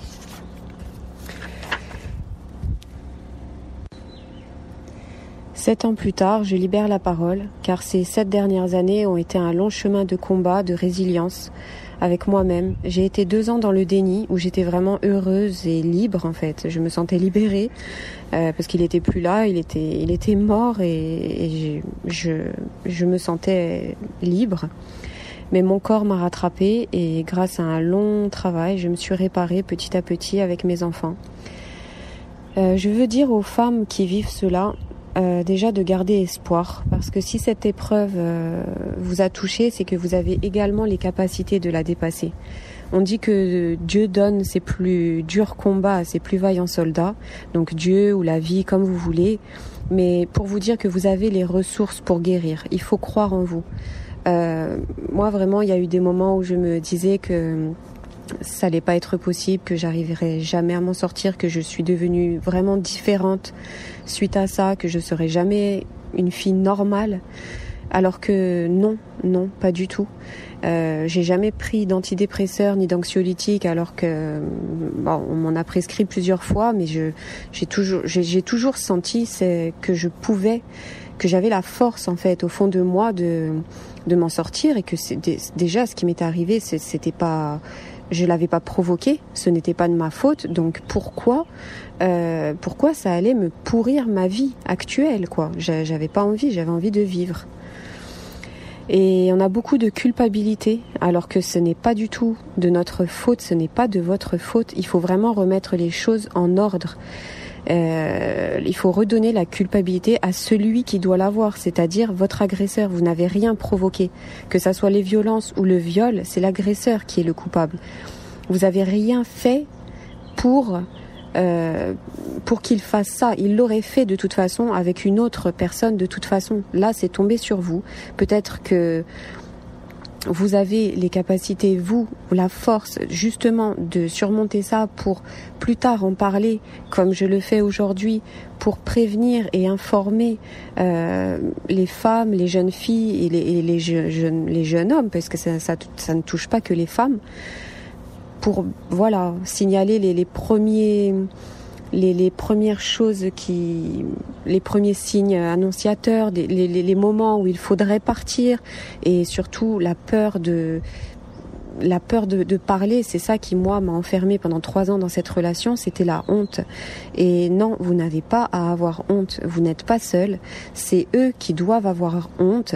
Moi j'ai vraiment commencé à me sentir euh, soutenue au moment où j'ai libéré la parole. J'étais infirmière à l'époque aux urgences et il y avait justement une association de d'aide aux victimes qui était venue pour nous former contre les violences justement sur les violences conjugales. Euh, et, et, c'est là que ma réaction, en fait, suite à cette formation, mes collègues euh, ont vu qu'il y avait quelque chose que, qui n'allait pas quoi chez moi. Et puis bon, ils avaient vu aussi des, des traces de, de, de les, les, fractures que j'avais régulièrement. Et c'est là où ils se sont posés des questions et j'ai pu me confier à eux. Et à partir de là, où j'ai réussi aussi à en parler à ma mère. Enfin, je veux dire, dans, dans notre société, encore plus. Euh, les, les Corses, je pense qu'on est c'est un sujet tabou. On a peur d'en parler ou la honte. Euh, je sais pas. Euh, en tout cas, il faut pas. Il faut pas parce que la honte, elle est pas de notre côté. Il y a aussi la honte qui empêche de parler, c'est la peur d'être jugé, parce que l'image des femmes euh, violentées sont, qui est véhiculée, c'est souvent celle de femmes soumises, qui n'ont pas de caractère, qui se laissent faire, qui qui, qui n'ont pas de, enfin qui, qui se laissent complètement faire, quoi. Alors que c'est c'est souvent faux, c'est souvent justement des femmes fortes, des femmes des femmes indépendantes. Euh, je sais pas pourquoi, mais ces hommes-là, c'est comme des défis personnels pour eux. Le fait de briser justement une femme forte et indépendante, c'est quand même beaucoup plus gratifiant pour ces gens-là, qui, qui ont un peu un côté sadique, hein, il faut le dire. Euh, voilà, plutôt que, que, de, que de prendre une femme qui est déjà, euh, ça les intéressera pas quoi. Euh, je veux dire, moi j'étais, j'ai grandi librement, j'étais la seule fille, j'ai que des frères. Euh, on a été élevés exactement de la même façon. Il n'y avait pas de, de, préférence ou quoi que ce soit. Euh, je travaillais, euh, j'étais, enfin vraiment j'étais vraiment tout l'opposé de la femme soumise et, et qui, qui était qu'on peut penser qui et pourtant j'ai vécu j'ai vécu ça, j'ai vécu les violences conjugales donc non, ça n'a rien à voir. Donc ce sont tous ces préjugés et surtout ce manque d'écoute et de reconnaissance de la part des services de police aussi notamment. Euh, moi je sais qu'à l'époque, donc c'était dans les années euh, début des années 2000, euh, c'était vraiment, enfin je vous dis, euh, c'était pas intéressant pour eux. Bon c'était des histoires de familiales quelque part. Euh, vraiment moi mes plaintes n'ont pas été entendues. J'ai pas, j'ai alors que c'est très difficile pour une femme comme ça. Déjà, si elle est surveillée, c'est encore plus difficile pour elle d'aller au commissariat. Mais le jour où elle y va, elle, elle s'attend vraiment à avoir du soutien en fait. Et, euh, et des fois, les, les, plaintes ne sont pas prises. Euh, des fois, et on nous dit carrément de rentrer et que ça va s'arranger quoi. Donc euh, là maintenant, il y a quand même un gros travail qui est fait. Les associations, elles font vraiment un travail euh, énorme et euh, même en lien avec la police, euh, il y a eu des formations de fait et je pense que les choses évoluent et j'espère sincèrement que les choses vont évoluer. Par contre, il y a quelque chose qui me qui vraiment euh, qui reste encore compliqué, c'est par contre cette façon que la France a de gérer euh, les, ces personnes violentes, parce qu'au final, c'est toujours à la personne victime de, de déménager ou de partir, euh, de se cacher. Euh, c'est pas normal, déjà je trouve. Et aussi, il y a comment ça se fait qu'une personne qui est récidiviste, qui a déjà eu plusieurs plaintes de plusieurs personnes euh, contre des violences, se retrouve encore en libre circulation comme ça, sans avoir été suivi, sans avoir, euh, je, je comprends pas. Enfin, moi, je veux dire, si si s'il avait déjà été euh, interpellé à, l'époque, pourtant il y a eu des faits graves avant moi, euh, je pense que euh, serait pas, il se serait pas passé tout ça, quoi. Et si on m'avait pris en compte, on l'avait pas libéré, euh, les faits étaient quand même super graves déjà à l'époque. voilà quoi. Donc J'espère que ça va changer et que vraiment euh, les choses vont changer maintenant. J'aimerais rajouter un message important pour les victimes de viol, euh, d'inceste et d'abus sexuels. Donc il faut savoir que le viol, c'est quelque chose de très destructeur qui est utilisé même dans les guerres en fait pour euh, détruire un peuple. Ça, c'est vraiment quelque chose de d'horrible. Euh, moi, je l'ai minimisé pendant longtemps, alors que c'est ce qui m'a pris le plus de temps pour me relever. Mais en fait, il y a plusieurs processus dans le viol et c'est ce qui a fait que je l'ai minimisé pendant autant d'années. C'est qu'il y a un déni en fait qui se met en place. Donc euh, moi, pendant huit ans, euh, je n'étais pas du tout consciente que j'avais été violée. Euh, c'est lors d'un d'un entretien avec mon psychologue de l'époque euh, qui, euh, en lui racontant comme ça, enfin pour moi une histoire qui était banale, et me dit mais madame, euh, c'est là ce que vous me racontez, c'est un viol. Et je lui dis mais non. Et puis après, bon, en réfléchissant, je dis oui, en effet, ouais, vraiment oui, hein, j'ai été violée. Et du coup, euh, c'est vraiment le cerveau qui se met en sécurité pour ne pas repenser à ces moments tellement traumatisants euh, que du coup, il préfère oublier en fait. C'est vraiment, il se met en mode sécure et il, il privilégie euh, la vie, enfin plutôt que parce que de, de, repenser à ça, ça peut vraiment, ça peut faire péter un plomb quoi. Donc voilà, il y a le déni. Donc il y a des gens à qui ça peut durer 20 ans, 10 ans. Euh, pour ma part, ça a duré 8 ans. Euh, il y a aussi la dissociation. Donc en fait, on se on sort carrément de, de notre corps c'est vraiment, moi je me souviens encore le moment où ça m'est arrivé, où je me suis même vue flotter. Euh, et en fait, j'étais, je n'étais plus mon corps en fait. Moi, j'étais dans, dans mes rêves, dans mes, dans mes nuages, enfin dans, voilà, et mon corps subissait des choses, mais moi je ne les ressentais plus en fait. Je m'étais insensibilisée totalement. Donc ça, cette dissociation, elle a duré tout le temps de mon déni, jusqu'à ce que je réalise que j'ai été violée. Et donc pendant des années, j'étais même insensible à, à, la douleur physique. Enfin, c'était vraiment, euh, c'est impressionnant, mais c'est vraiment aussi un, le corps qui se met en mode, euh, en mode sécurité pour ne pas avoir à souffrir euh, trop et les horreurs qu'on nous inflige en fait. Donc euh, suite à ça, euh, quand on le déni est levé et que on est conscient de ce de ce phénomène de dissociation, on commence progressivement à se réapproprier son corps. Donc c'est là où ça commence à devenir douloureux. Euh, là, il y a les symptômes qui se mettent de plus en plus en place, donc l'anxiété, euh, l'insomnie, euh, la, le manque de confiance en soi, en les autres, euh, l'estime de soi qui est au plus bas, on se dégoûte. Euh, la mise en danger, parce qu'en fait, vu qu'on a été insensibilisé, on a, on se met en danger en fait pour euh, pour, pour, pour voir si on est vivant, tout simplement, en fait, parce qu'on se sent mort à l'intérieur de nous. C'est comme si on, avait, on nous avait volé, enfin, je, je sais pas comment. Donc, euh, ben, ça peut être par l'alcool, par les drogues, euh, pour essayer d'éteindre, en fait, cette douleur qui est trop violente, euh, par les médicaments. Euh, bon, il y, en a qui font des tentatives de suicide aussi. Il euh, y en a qui ont une sexualité exacerbée, euh, ou alors à l'inverse, qui n'ont plus du tout de sexualité. Euh, ça peut aussi passer par, ben, malheureusement, euh, on peut ravoir affaire à un violeur. Ça, c'est, voilà, je préfère vous le dire parce que moi, je, tout ça, tout ce que je vous dis là, je savais pas. J'ai malheureusement appris par moi-même, ça a été le fruit de nombreuses recherches, d'un travail avec des psys, avec plein de choses. J'ai tenté plein, plein, plein, plein de choses pour comprendre ce qui m'arrivait. Et en fait, au final, tout, tout ce qui était, tous les symptômes que j'avais étaient dus au viol, en fait. Donc voilà, vous n'êtes pas seul. Si vous aussi vous ressentez ça, que ça vous parle, euh, ne croyez pas que vous êtes euh, seul au monde et que ce qui vous arrive c'est bizarre et que vous êtes différente et que et que ça ou différent et que ça, ça ne s'arrangera jamais. C'est c'est faux. Ça peut s'arranger. Donc moi, dans mon cas, malheureusement, j'ai été reconfrontée à un violeur euh, en 2018, donc euh, récidiviste. Bon, ça, voilà, c'est là, il est en prison actuellement et il sera jugé aux assises en 2022 pour euh, mon viol et pour un, des autres faits de violence sur une autre femme. Donc bon, là, par ça a vraiment réveillé en moi euh, l'origine en fait de mon de mes traumatismes.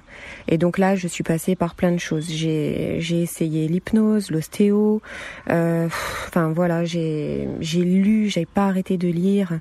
Euh, faut vraiment en fait s'écouter parce qu'il n'y a pas de choses miracles je peux pas vous dire ça ça va vous aider l'hypnose ça va vous aider la sophrologie ça va vous aider. Oui sûrement mais chacun a son truc en fait.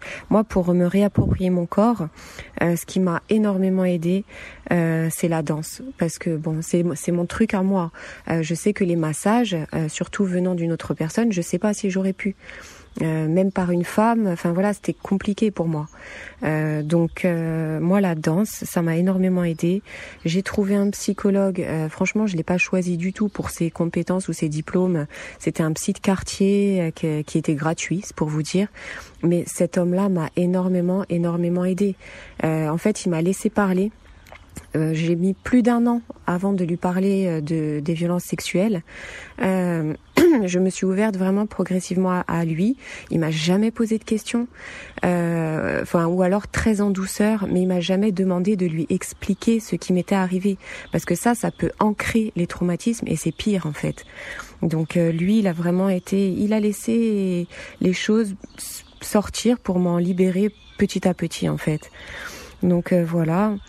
Et donc vraiment s'écouter, s'écouter, s'écouter. Après, j'ai beaucoup lu de livres, euh, et notamment il y a un livre que j'aimerais vous parler qui, qui a beaucoup parlé, qui m'a beaucoup parlé.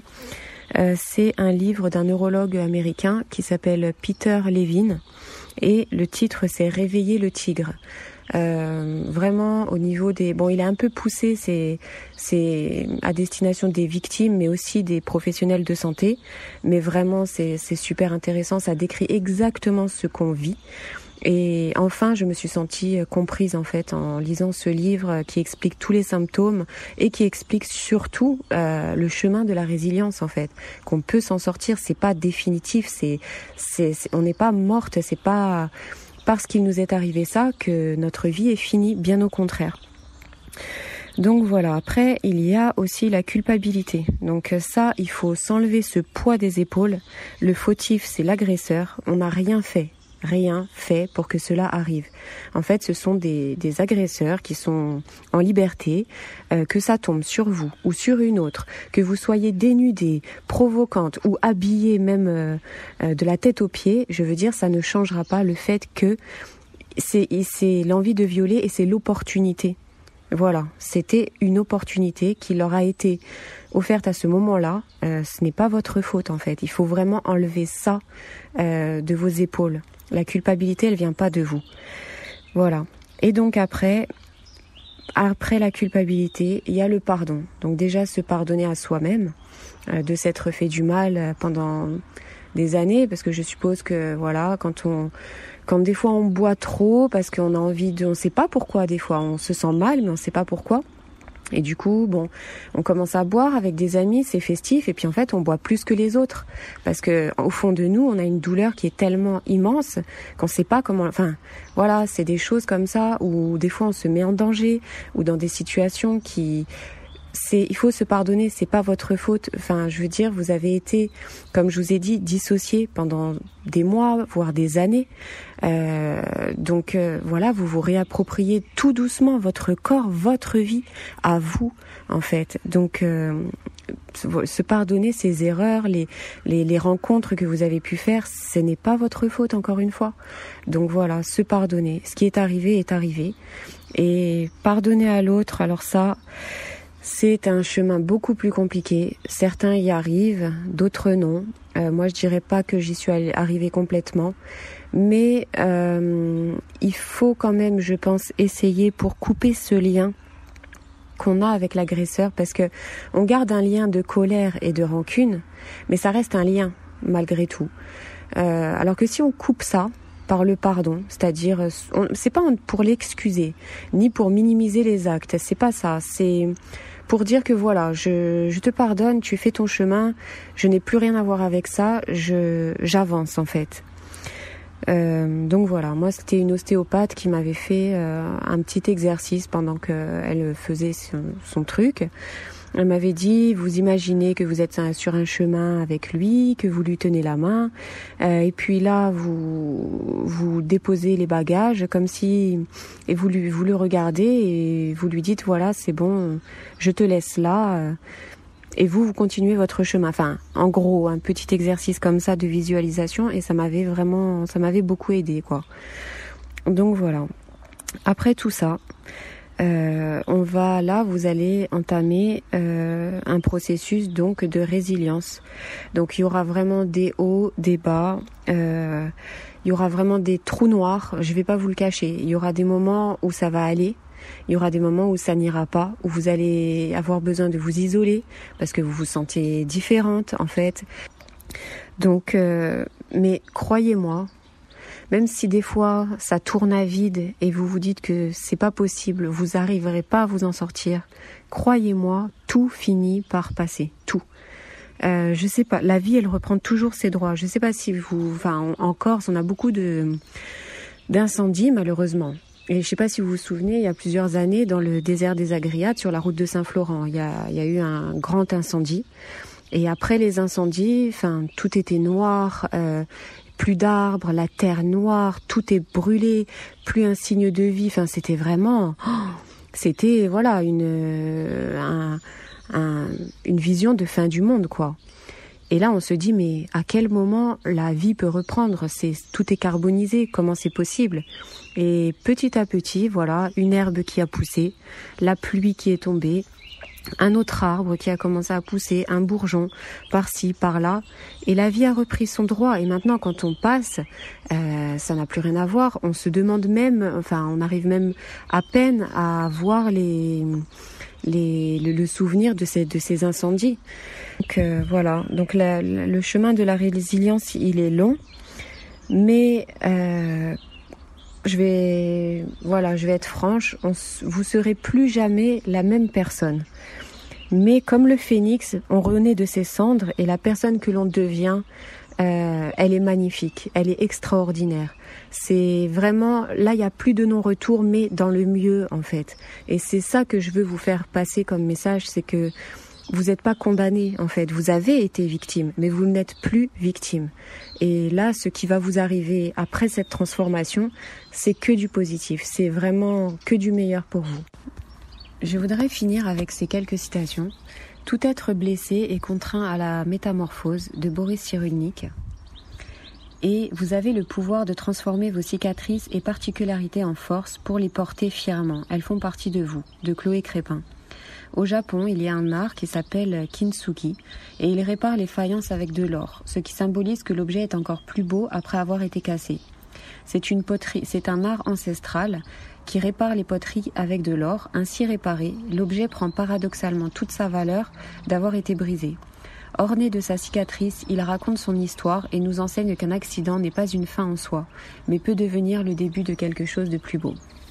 Voilà, je vous souhaite tout le bonheur du monde moi, j'ai envie que qu'une personne qui va écouter, par exemple, ce podcast puisse aussi être libre, en fait, de, de, comment elle a à le vivre ou comment elle devrait le... Enfin, qu'elle sente pas qu'il y a une, une, façon de vivre les choses ou qu'il y a des répercussions qui sont telles et telles. Et du coup, ça peut être vachement enfermant d'entendre ça aussi, d'entendre que finalement, euh, j'ai vécu des violences, donc du coup, euh, je, vais être dans je vais forcément vivre euh, des affects dépressifs, de l'anxiété, euh, un traumatisme durable. Et voyez, donc c'est aussi pour ouvrir un petit peu. Et euh, après, l'idée, c'est que petit à petit, on, puisse amener la personne à se construire un discours, à se raconter par rapport à cet événement de violence, et faire en sorte, si la personne l'a vécu comme une expérience traumatique, que cette expérience qui, qui, est fixée dans ce qu'on appelle la mémoire traumatique, euh, puisse faire son chemin et doucement s'intégrer, prendre sa place dans la mémoire euh, autobiographique. Ça, c'est tout ce qu'on sait par rapport au, psychotraumatisme. Euh, donc voilà, on laisse la personne finalement se raconter et puis nommer un petit peu les choses au fur et à mesure. Donc, l'agression que j'ai subie cet été, on va employer le mot, c'était un viol. Donc c'était après une soirée avec des filles, des copines à Bastia. Et j'avais des, des, potes qui étaient venus me chercher, des garçons. Et on, avait, on était montés à garde pour finir la soirée. Et il y avait un garçon que j'avais vu une seule fois à Porticio et que je trouvais euh, franchement genre euh, pas mal quoi. Mais j'étais pressée en rien du tout. Et donc euh, on joue, l'alcool se fait ressentir, etc. Et on joue à action chiche vérité. Et je reçois l'action, c'est de monter 5 minutes dans la chambre avec ce monsieur qu'on va appeler Monsieur X. donc c'est de monter 5 minutes dans la chambre avec Monsieur X. Il faut savoir que dans la maison il n'y avait que deux pièces. Donc il y a la, la pièce principale et la chambre. Donc c'était pas vraiment la chambre pour le, le, côté euh, chambre, euh, intimité tout ça. C'était juste parce que c'était la seule autre pièce de la maison. Donc euh, j'accepte et en riant, je dis à tout le monde, je dis ouais ouais si vous voulez je le fais mais ne vous attendez à, rien. Moi je vais rien faire. Donc jusque là tout va bien, on monte, on discute et, et puis il commence à m'embrasser, il me met sur le lit et tout et Je me dis, ouais, euh, j'ai pas trop envie et tout. Genre, euh, j'ai pas envie, quoi. Je, suis pas chaud, je le connaissais pas. Euh. en plus, j'étais en train de me rabiboucher un peu avec mon ex, donc voilà. Et, je vois qu'il force. Et, il, il, commence à me toucher, me faire des bisous. Il m'a même fait un suçon dans le cou que j'ai remarqué le lendemain. Et, je, je, voulais pas, je voulais pas. Je lui disais non, arrête, arrête, arrête, stop, stop, stop. Et euh, à un moment donné, je, me lève du lit, donc je, je me mets face à la fenêtre et je commence à me rhabiller parce qu'il m'avait soulevé la jupe. J'étais en jupe et j'avais un shorty en dessous, donc je commence à retirer le short et rebaisser la jupe. Et au moment où je fais pour euh, partir, en fait, pour prendre les escaliers et redescendre là où les autres étaient, euh, il me prend et il me tire encore sur le lit et euh, il m'écrase de tout son poids. Il faut savoir qu'il était. Enfin, je fais 1m60, il faisait genre 1m80 et il était militaire donc euh, enfin, il, était assez corpulent quoi. Il m'écrasait sous son poids en fait. Et c'est à ce moment-là que, genre, tout est devenu. Enfin, ça tout a pris un tournant vraiment beaucoup plus grave que ce que je pensais en, en me levant la première fois du lit. Donc euh, il m'écrasait, il m'écrasait, il me met euh, sa main dans son ma main dans son caleçon, je lui dis non, je la retire, euh, je lui dis arrête, stop, j'ai pas envie, non non non, mais, mais j'ai dû lui dire non une cinquantaine de fois. Et il continue, il me met des doigts et, il commence à, à, baisser son caleçon. Et c'est au moment où je sens qu'il a posé son sexe genre à côté de mon vagin que je sais pas d'où je l'ai trouvé, mais souvent ça arrive pour les victimes. Et j'ai trouvé une force mais, surhumaine. J'ai réussi à le pousser avec un bras sur le côté et à vite descendre en bas. Et je sais pas d'où j'ai trouvé cette force, mais je l'ai trouvée et tant mieux parce que sinon peut-être que ça aurait été beaucoup plus loin. Même si c'est déjà allé beaucoup trop loin, hein, on va pas se mytho. Euh, donc je suis redescendue euh, en bas et j'ai dit directement aux autres, euh, faudra apprendre à votre pote que quand je dis non, c'est non. Donc euh, voilà. À partir de ce moment, moi, je, suis perturbée, mais au possible. Et euh, je vais dans les toilettes et en redescendant, euh, enfin en allant aux toilettes, je vois qu'il redescend et il me met la main sur la hanche en mode un peu amical, sauf que j'avais vraiment pas envie de, de, quoi que ce soit. Donc je pousse sa main, je vais aux toilettes, je commence à pleurer, j'envoie des snaps à mes copines et tout. Il me dit oui, viens me chercher et tout. Et en fait, sur le moment, j'ai pas réalisé la chose. C'est-à-dire que sur le moment, je, je réalisais pas ce qui venait de se passer. Et je savais pas que c'était grave. Et c'est peut-être le fait de l'alcool, la fatigue, le choc, je sais pas, peut-être une petite combinaison des trois. Et je savais pas qu'il fallait que je me taille en fait. Et du coup, j'ai dit non, c'est bon, je, reste, je, m'en irai demain. Donc voilà. Et donc, euh, à un moment donné, je, retourne euh, autour de la table avec les autres. Et là, les autres, ils remarquent que je suis pas bien, etc. Et je dis plus un mot et tout, alors que d'habitude, je, rigole, je, dis des conneries et tout. Et donc, les autres se rendent compte qu'il se passe quelque chose et, et voilà, ils sont un peu intrigués aussi. Et à un moment donné, euh, donc Monsieur X, il me dit Oui, viens, on va parler dehors. Et euh, je lui dis ouais, mais on se met devant la, baie vitrée parce que moi je me chiais dessus en fait. Donc euh, je lui dis ok, ben, on va devant la baie vitrée. Et en fait, c'est à ce moment-là que j'ai compris que ben, il n'était pas du tout conscient de ce qu'il avait fait. C'est-à-dire que je lui disais tu te rends compte ce que tu viens de faire, etc. Alors que moi-même je me rendais pas compte à ce moment-là, mais je, mais je sais pas pourquoi, mais enfin, c'est étrange comme sensation. Je, je me rendais pas compte que j'étais en danger, mais je me rendais compte que c'était pas normal. Et du coup, je lui ai fait une leçon de morale euh, en lui disant que c'est pas bien, c'est du viol, c'est mal ce qu'il a fait, c'est vraiment pas bien. Et lui, il était là, il me disait Mais non, mais tu peux me demander à mes potes, tu verras, ils te diront que je suis un garçon bien, etc. Je suis pas un connard, nanana. Et il me disait ça en boucle. Et c'est à ce moment-là que j'ai compris en fait qu'il était tellement torché et peut-être bête aussi que en fait il comprenait pas ce que je lui disais et il comprenait pas son erreur et il savait il comprenait pas que il, me, il venait de me violer en fait. Et il le comprenait pas. Il n'arrivait pas à, comprendre ça. Et donc je suis rentrée euh, dans l'appartement, euh, ensuite ils sont partis, etc. Euh, dans la nuit j'ai fait une, crise d'angoisse du futur alors que ça faisait genre au moins 10 ans que j'en avais, avais pas fait. Euh, voilà, c'était assez compliqué. Le lendemain, je suis rentrée chez moi. Je voulais pas voir ma mère parce que je savais qu'elle voulait, elle allait, enfin, j'allais lui parler de ça et j'avais pas envie de ça. Donc, je me suis vite éclipsée avec mes copines. On est ressortis, etc. Donc, c'était compliqué, euh, soirée compliquée. J'ai vraiment beaucoup bu, beaucoup trop bu. Je, pleurais, je, criais, je pleurais, je, j'étais vraiment, mais Vraiment, c'était, enfin, pas dans mes habitudes de boire autant et de faire des trucs comme ça. Donc voilà, et euh, à la suite de ça, j'ai porté plainte.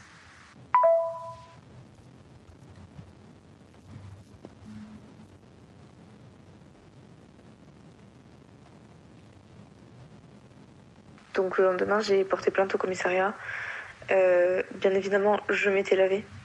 Et oui, parce que quand je rentre de soirée, en général, je me lave et j'ai pas pensé. Donc je suis allée au commissariat, j'ai porté plainte. Euh, les flics, euh, bah, pas très professionnels en fait. Je suis tombée sur une femme qui m'a fait raconter toute mon histoire dans la cour du commissariat de Bastia en fumant sa clope. Et moi, j'étais terrifiée. Je racontais mon histoire, je pleurais, je tremblais, je, je suffoquais dehors devant tout le monde et elle a fumé sa cigarette. Elle me disait hum, hum, hum. Bon, bah, va falloir me redire tout ça euh, dans le bureau. Hein. Et moi, j'étais au bout de ma vie. C'était un moment hyper humiliant, sachant qu'il y avait les gens euh, qui venaient pour des amendes, des trucs comme ça, et qui faisaient des va-et-vient devant moi en train de, de mourir, en fait, littéralement, sur une chaise à côté d'une policière qui fumait sa cigarette. Voilà, c'était un grand moment. Surtout que cette policière, bon, elle a été un peu. Euh, elle a essayé d'être conciliante, mais elle a fait des propos des fois en mode euh, Ouais, vous étiez habillé comment? Vous aviez une jupe? Et euh, pourquoi vous êtes monté avec lui? Enfin, vous deviez vous attendre, vous y attendre. Vous êtes dans la chambre avec un garçon, faut s'y attendre. Euh, ouais, mais enfin, vous vouliez pas, mais bon, vous vouliez un peu quand même. Hein. Cette phrase, m'a traumatisée. Et même aujourd'hui, alors que ça fait plus de six mois que ça s'est passé, je, me souviens encore de cette, de cette phrase en fait. Bon, suite à la plainte, euh, ben, plainte classée sans suite parce que pas assez de preuves, alors que j'ai fini euh, très mal psychologiquement, c'est-à-dire que ça combiné au fait que euh, j'ai des études assez prenantes avec la crise du Covid et tout, j'ai fini chez une psy deux fois par semaine parce que j'avais des idées, des idées suicidaires, mais vraiment beaucoup, beaucoup d'idées suicidaires, alors que mes amis le savent, ma famille le savent, tout. Euh, je suis une personne, je ne me plains jamais. J'ai toujours la joie de vivre. Et à ce moment-là de ma vie, je, pensais à une seule chose, c'est le suicide. Mais vraiment, je, m'étais renseignée comment prendre les médicaments, comment euh, mourir euh, d'asphyxie, des trucs comme ça. Vraiment horrible. comment mourir dans son sommeil. Mais je m'étais renseignée vraiment parce que je comptais le faire. J'étais vraiment au bout de ma vie. Mais apparemment, les preuves psychologiques n'ont pas suffi, donc il n'y a pas assez de preuves. Donc voilà. Sachant que là, ça fait, ça fait depuis juillet donc que ça s'est passé. Et j'ai toujours des envies suicidaires. Beaucoup moins qu'avant, certes, mais beaucoup trop. Ça ne devrait pas se passer en fait. Ça ne devrait pas avoir lieu. sachant que je n'ai rien demandé. Voilà. Il faut préciser aussi, c'est que euh, pendant l'été, donc j'ai eu pas mal d'harcèlement de la part de la copine du type et de la part de ses amis. C'est-à-dire que ses amis allaient voir mes amis en boîte et disaient ouais, traîne pas avec euh, moi, euh, je vais pas dire mon prénom, traîne pas avec moi parce que cette fille c'est une folle. Elle essaye d'envoyer mon copain en prison, elle essaye d'envoyer mon ami en prison alors qu'il a rien fait. C'est une pute, c'est une grosse folle. Et ces gens-là disaient ça à mes, mes potes alors qu'ils ne me connaissaient même pas. Et je savais pas qui c'était. Et ils ne me connaissaient pas juste parce que leur pote m'a violée et ils me croyaient pas. Voilà. J'ai eu des, des menaces, euh, oui, euh, faut qu'elle se calme. Tu diras à ta pote qu'elle se calme, sinon elle va finir au fond d'un ravin, dans un fossé, je sais plus quoi. Euh, des trucs en mode oui, c'est une timpe, il va falloir que je remette les idées en place une table qui invente tout, je sais pas quoi. Enfin, j'ai jamais eu de réputation à Bastia. Euh, j'ai jamais rien fait de ma vie de fou. Mais apparemment, je suis une table qui invente des trucs pour me faire euh, connaître, alors que je suis une fille très discrète et que j'ai envie d'être discrète toute ma vie. Mais apparemment, j'ai tout inventé je suis folle. Je suis une pute. Le problème, en fait, c'est qu'il n'y a pas forcément que les viols.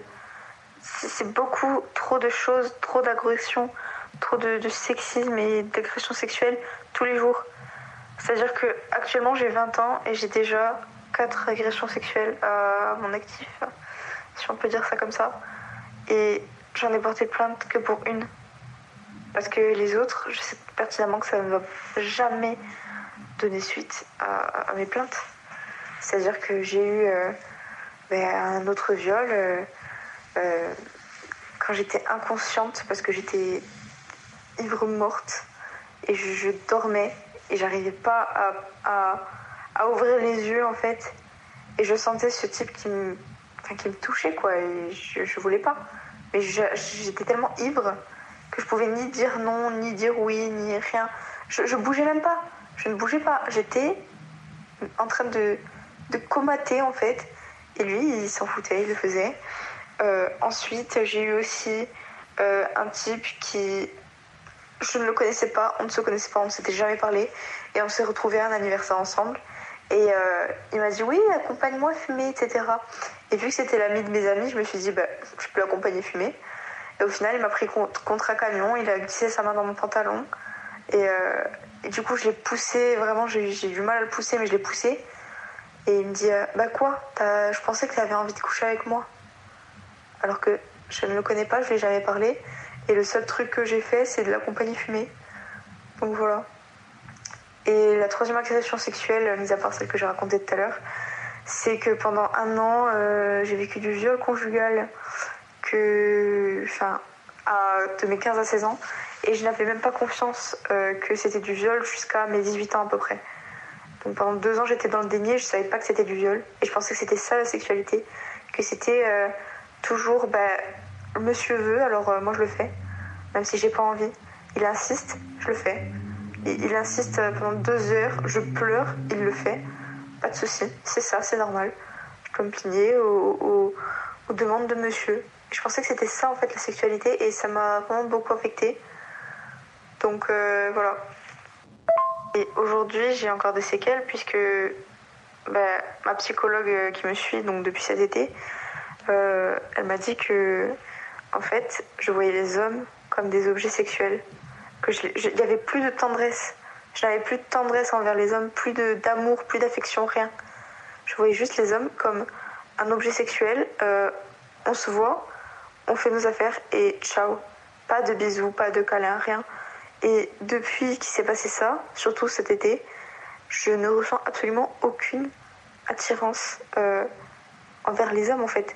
Et quand euh, je trouve un homme pour, euh, pour un coup d'un soir ou quoi, j'ai besoin que le sexe soit très violent, très violent, qu'il y ait, des, des, des, claques, euh, qu'il y ait de la violence, que ce soit fort. Sinon, je ne prends pas de plaisir.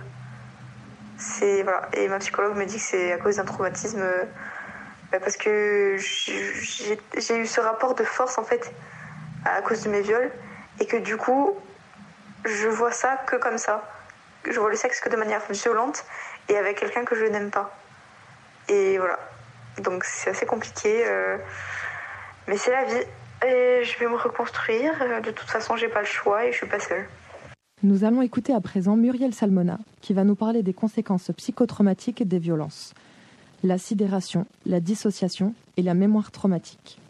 Les violences sont extrêmement traumatisantes. Elles vont avoir un, impact lourd sur, euh, sur la personne, sur le cerveau, et vont générer en fait un ensemble de mécanismes de, sauvegarde exceptionnels qui vont être à l'origine de la presque totalité des conséquences psychotraumatiques euh, sur les personnes de ces violences. Le point de départ, c'est justement la sidération. C'est-à-dire qu'en en fait, face à des violences euh, qui sont euh, terrorisantes, incompréhensibles, impensables, euh, qui n'ont aucun sens, la personne en face ne peut pas intégrer ces violences. Elles font effraction, en fait, dans, son, dans sa capacité de les penser.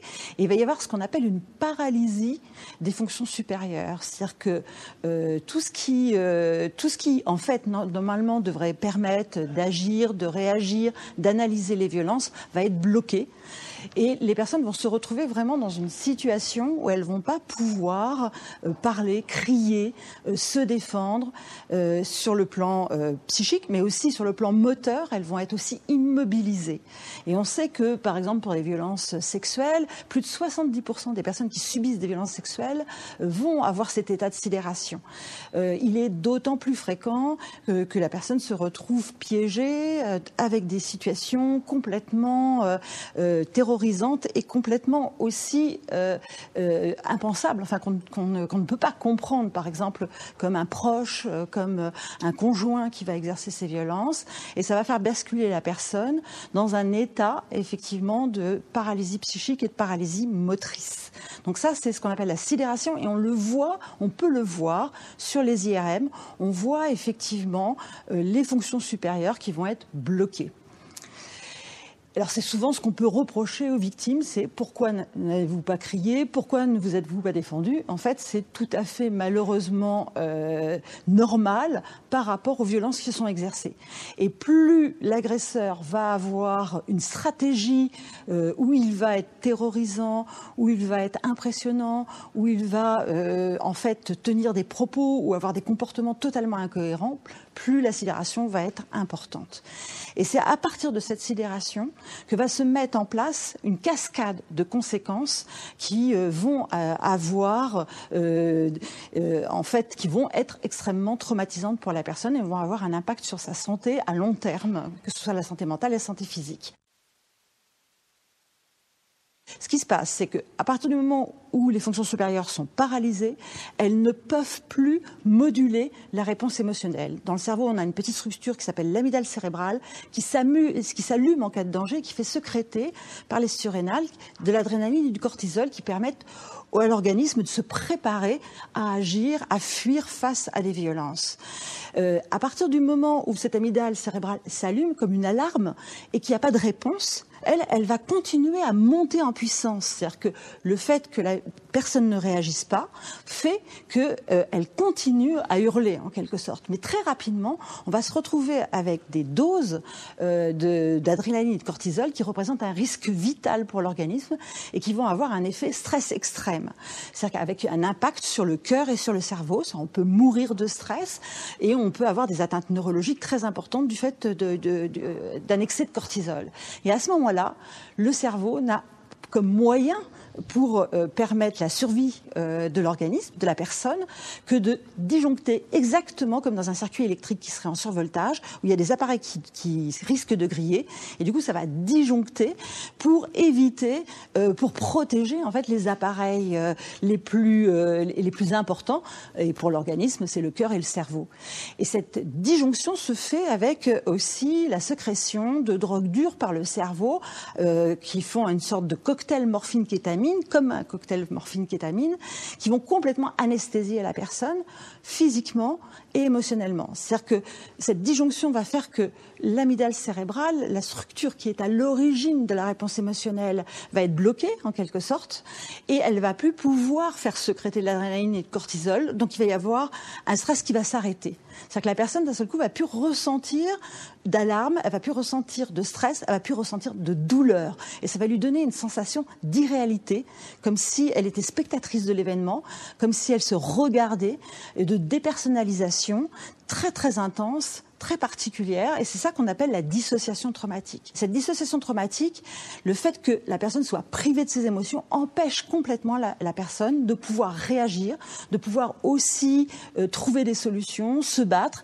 Elle est plus du tout, elle est, elle est comme vidée, elle est comme, euh, en fait, c'est comme s'il y avait une hémorragie psychique. Elle n'a plus d'énergie émotionnelle et elle va être automatiquement sous emprise de l'agresseur qui va pouvoir faire d'elle ce qu'il veut il va pouvoir lui imposer tout ce qu'il veut. Et cette dissociation traumatique aussi, ça va faire qu'il va y avoir une tolérance à la douleur, une tolérance euh, aux violences euh, très très particulière. C'est-à-dire que les personnes, elles savent qu'elles vivent des violences, mais comme si c'est comme si elles n'étaient pas graves ou comme si ça ne les concernait pas. Et du coup, elles vont pouvoir être d'autant plus en danger parce qu'elles ne vont pas évaluer la gravité de ce qu'elles sont en train de vivre. Et si personne ne le fait à l'extérieur, pour elles, elles vont euh, être piégées. Et, ça explique pourquoi les victimes peuvent rester aussi longtemps avec un agresseur parce qu'elles sont anesthésiées. Et puis cette anesthésie aussi émotionnelle et physique va faire que les, interlocuteurs, les proches, vont avoir un mal fou à comprendre la victime. Ils vont rien ressentir parce qu'on ressent grâce à des neurones miroirs qui nous, qui nous informent sur les, les émotions d'autrui, mais quand il n'y a pas d'émotion en face de nous, ils vont rien ressentir. Donc ils vont avoir l'impression que la personne, elle parle de choses, mais avec indifférence ou avec distance. Donc ils vont pas s'inquiéter. Et c'est comme ça que les victimes sont énormément abandonnées. Cette dissociation traumatique aussi, elle présente un risque très important de revivre des violences tout au long de, sa vie, parce que les personnes qui sont anesthésiées, qui sont dissociées, vont être des cibles. Ce qu'il faut savoir, c'est que tant que le danger perdure, tant que la victime est exposée à l'agresseur, particulièrement dans l'enfance, par exemple, dans les couples, euh, quand il y a des maltraitances, des violences sexuelles, elle va rester dissociée. Elle peut rester dissociée dix minutes, euh, un quart d'heure, mais une journée, mais aussi des mois, des années. Elle peut résister dissociée 10 ans, 20 ans, et sembler tolérer des situations intolérables. En même temps que cette dissociation traumatique, se produit aussi une interruption du circuit de la mémoire qui fait qu'il euh, va y avoir la mise en place d'une mémoire traumatique qui ne va pas être intégrée par le cerveau, euh, qui ne va pas être contextualisée dans le temps et dans l'espace, et qui va faire revivre à l'identique les pires événements. Donc la personne, elle va revivre continuellement les moments les plus atroces, euh, sans comprendre pourquoi elle est envahie comme ça, aussitôt qu'un lien va les rappeler. Et ça, c'est la mémoire traumatique, c'est un véritable enfer. Tant que la personne est dissociée, cet enfer-là est dans sa tête mais c'est un peu comme si elle ne le ressentait pas émotionnellement. Et aussitôt qu'elle ne va plus être dissociée, c'est là où ça va exploser. Ça explique aussi pourquoi, par exemple, les femmes victimes de violences conjugales, quand elles sont enfin à l'abri, qu'elles ne voient plus, qu'elles sont plus confrontées, qu'elles sont plus exposées à leur agresseur, à ce moment-là, elles se retrouvent, elles sortent de la dissociation, et c'est souvent à ce moment-là que ça explose en elles, et elles revivent les événements qu'elles ont vécus, elles ont des attaques de panique, des angoisses, elles entendent des phrases de l'agresseur atroces, tu vaux rien, tu mérites, tu mérites ce qui était arrivé euh, tu n'as pas le droit de vivre, etc. Et elles se disent, bah, en fait, euh, il avait raison quand il disait que je ne pouvais pas vivre sans lui, bah, c'est bien la preuve que je ne peux pas vivre sans lui. Et du coup, qu'est-ce qu'elles font? Eh ben, Elles peuvent revenir, et quand elles reviennent, l'agresseur a le pouvoir de les dissocier, de les anesthésier, et du coup, elles semblent aller mieux. Sauf qu'elles ne vont pas mieux, bien entendu, parce que quand on est euh, anesthésié émotionnellement, c'est pas pour autant qu'on n'est pas impacté. Vous savez, quand vous êtes anesthésié au niveau de la main, c'est pas parce quand vous mettez votre main sur une plaque électrique, c'est pas parce que vous êtes anesthésié que vous n'allez pas être brûlées. Donc les, conséquences vont être d'autant plus graves que les personnes sont dissociées et elles vont être d'autant plus, elles vont être d'autant moins protégées. Ça explique par exemple que pour les violences sexuelles, 83% des personnes euh, qui subissent des violences sexuelles disent qu'elles ne sont ni reconnues ni protégées. Et plus les personnes sont très jeunes, plus ces processus que je viens de vous expliquer, de sidération, euh, de dissociation, de mémoire traumatique va être important. Plus les enfants sont très jeunes, plus ils vont être impactés. ils peuvent être impactés dès la naissance, voire même l'amygdale cérébrale, elle est active lors du troisième trimestre de la grossesse. Donc ils peuvent même être impactés pendant la grossesse. Donc il va falloir vraiment prendre en charge ces victimes, les protéger, comprendre ces éléments-là, ne pas considérer que parce qu'elles n'ont pas pu se défendre, que c'est pas elles qui sont en incapacité de se défendre parce que c'est leur personnalité, c'est que c'est du fait de mécanismes de sauvegarde, elles sont en incapacité de se défendre par rapport à un cerveau qui se met en mode dissocié. Donc c'est des, des, conséquences universelles qui touchent toutes les victimes de violence et qui ne sont, euh, euh, qui ne sont pas dues à un choix de la victime, mais qui sont liées à, aux violences. Et dernière chose, on ne peut pas vivre avec une mémoire traumatique. Si on a une mémoire traumatique, ça veut dire qu'on a un terrain miné qui peut s'allumer aussitôt qu'un lien, une odeur, un bruit, quelque chose qui réveille les violences, hein, quelque chose qui serre le coup et puis d'un seul coup, c'est l'autre règlement qui revient et la personne, elle se met à étouffer. À ce moment-là, les personnes vont devoir mettre en place des stratégies d'évitement et ou des stratégies ce qu'on appelle les conduites dissociantes, c'est-à-dire qu'il va falloir qu'elles se dissocient euh, pour pouvoir euh, s'anesthésier, euh, pour ne pas vivre ces états atroce. Et du coup, c'est comme ça qu'il y a un, un, risque très important de consommer de l'alcool, de la drogue, de se mettre en danger, parce qu'on fait monter la personne, en fait, sans, sans, savoir pourquoi, si elle se met en danger, si elle se fait mal, si elle se brûle, si elle se scarifie. Quand elle fait ça, en fait, elle fait monter le stress, elle fait disjoncter le cerveau, et du coup, elle évite de revivre l'événement. Et ça vaut bien mieux d'avoir une douleur que l'on contrôle, plutôt que de revivre un événement atroce où on a failli mourir, où on a été terrorisé, où ça a été l'horreur. Donc du coup, les personnes vont, vont, comme ça essayer de survivre comme elles peuvent, non seulement aux violences, mais aux conséquences des violences. Du fait de cette mémoire traumatique qui, euh, qui appartient à l'agresseur, qui colonise la victime, les victimes peuvent avoir l'impression euh, que c'est elles qui pensent qu'elles sont nulles, qu'elles valent rien, que c'est elles qui sont violentes, que c'est elles qui ont une haine vis-à-vis de soi, alors que c'est en fait la haine de l'agresseur qui est un, qui est, qui est en fait en mémoire traumatique en elle, qui est à, l'origine de, de, de, de, ces réactions.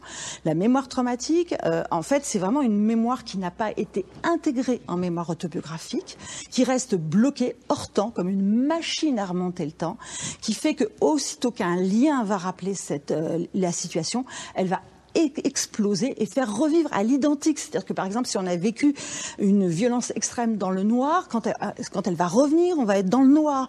Si on a revu, vécu une, violence avec des douleurs, elles vont, les douleurs vont revenir à l'identique, comme si elles se reproduisaient. Ça peut mener les gens aux urgences. Toutes les phrases vont revenir, toutes les, tous les bruits, et je veux dire, les personnes peuvent à, à, même avoir peur d'être folles, tellement c'est violent, tellement c'est énorme, euh, tellement euh, c'est incompréhensible. Et cette mémoire traumatique, dernière chose, elle se traite. On peut traiter la mémoire traumatique, on la transforme en mémoire autobiographique, on refait fonctionner les circuits.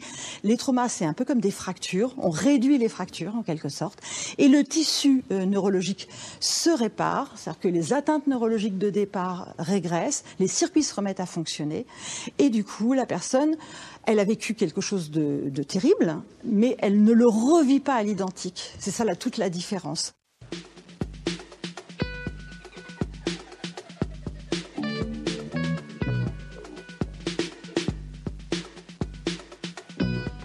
La deuxième partie de l'épisode sur les violences sexistes et sexuelles est terminée. Dans la dernière partie de l'épisode, nous essaierons de voir les potentielles évolutions et parlerons statistiques et linguistique. Merci de nous avoir écoutés.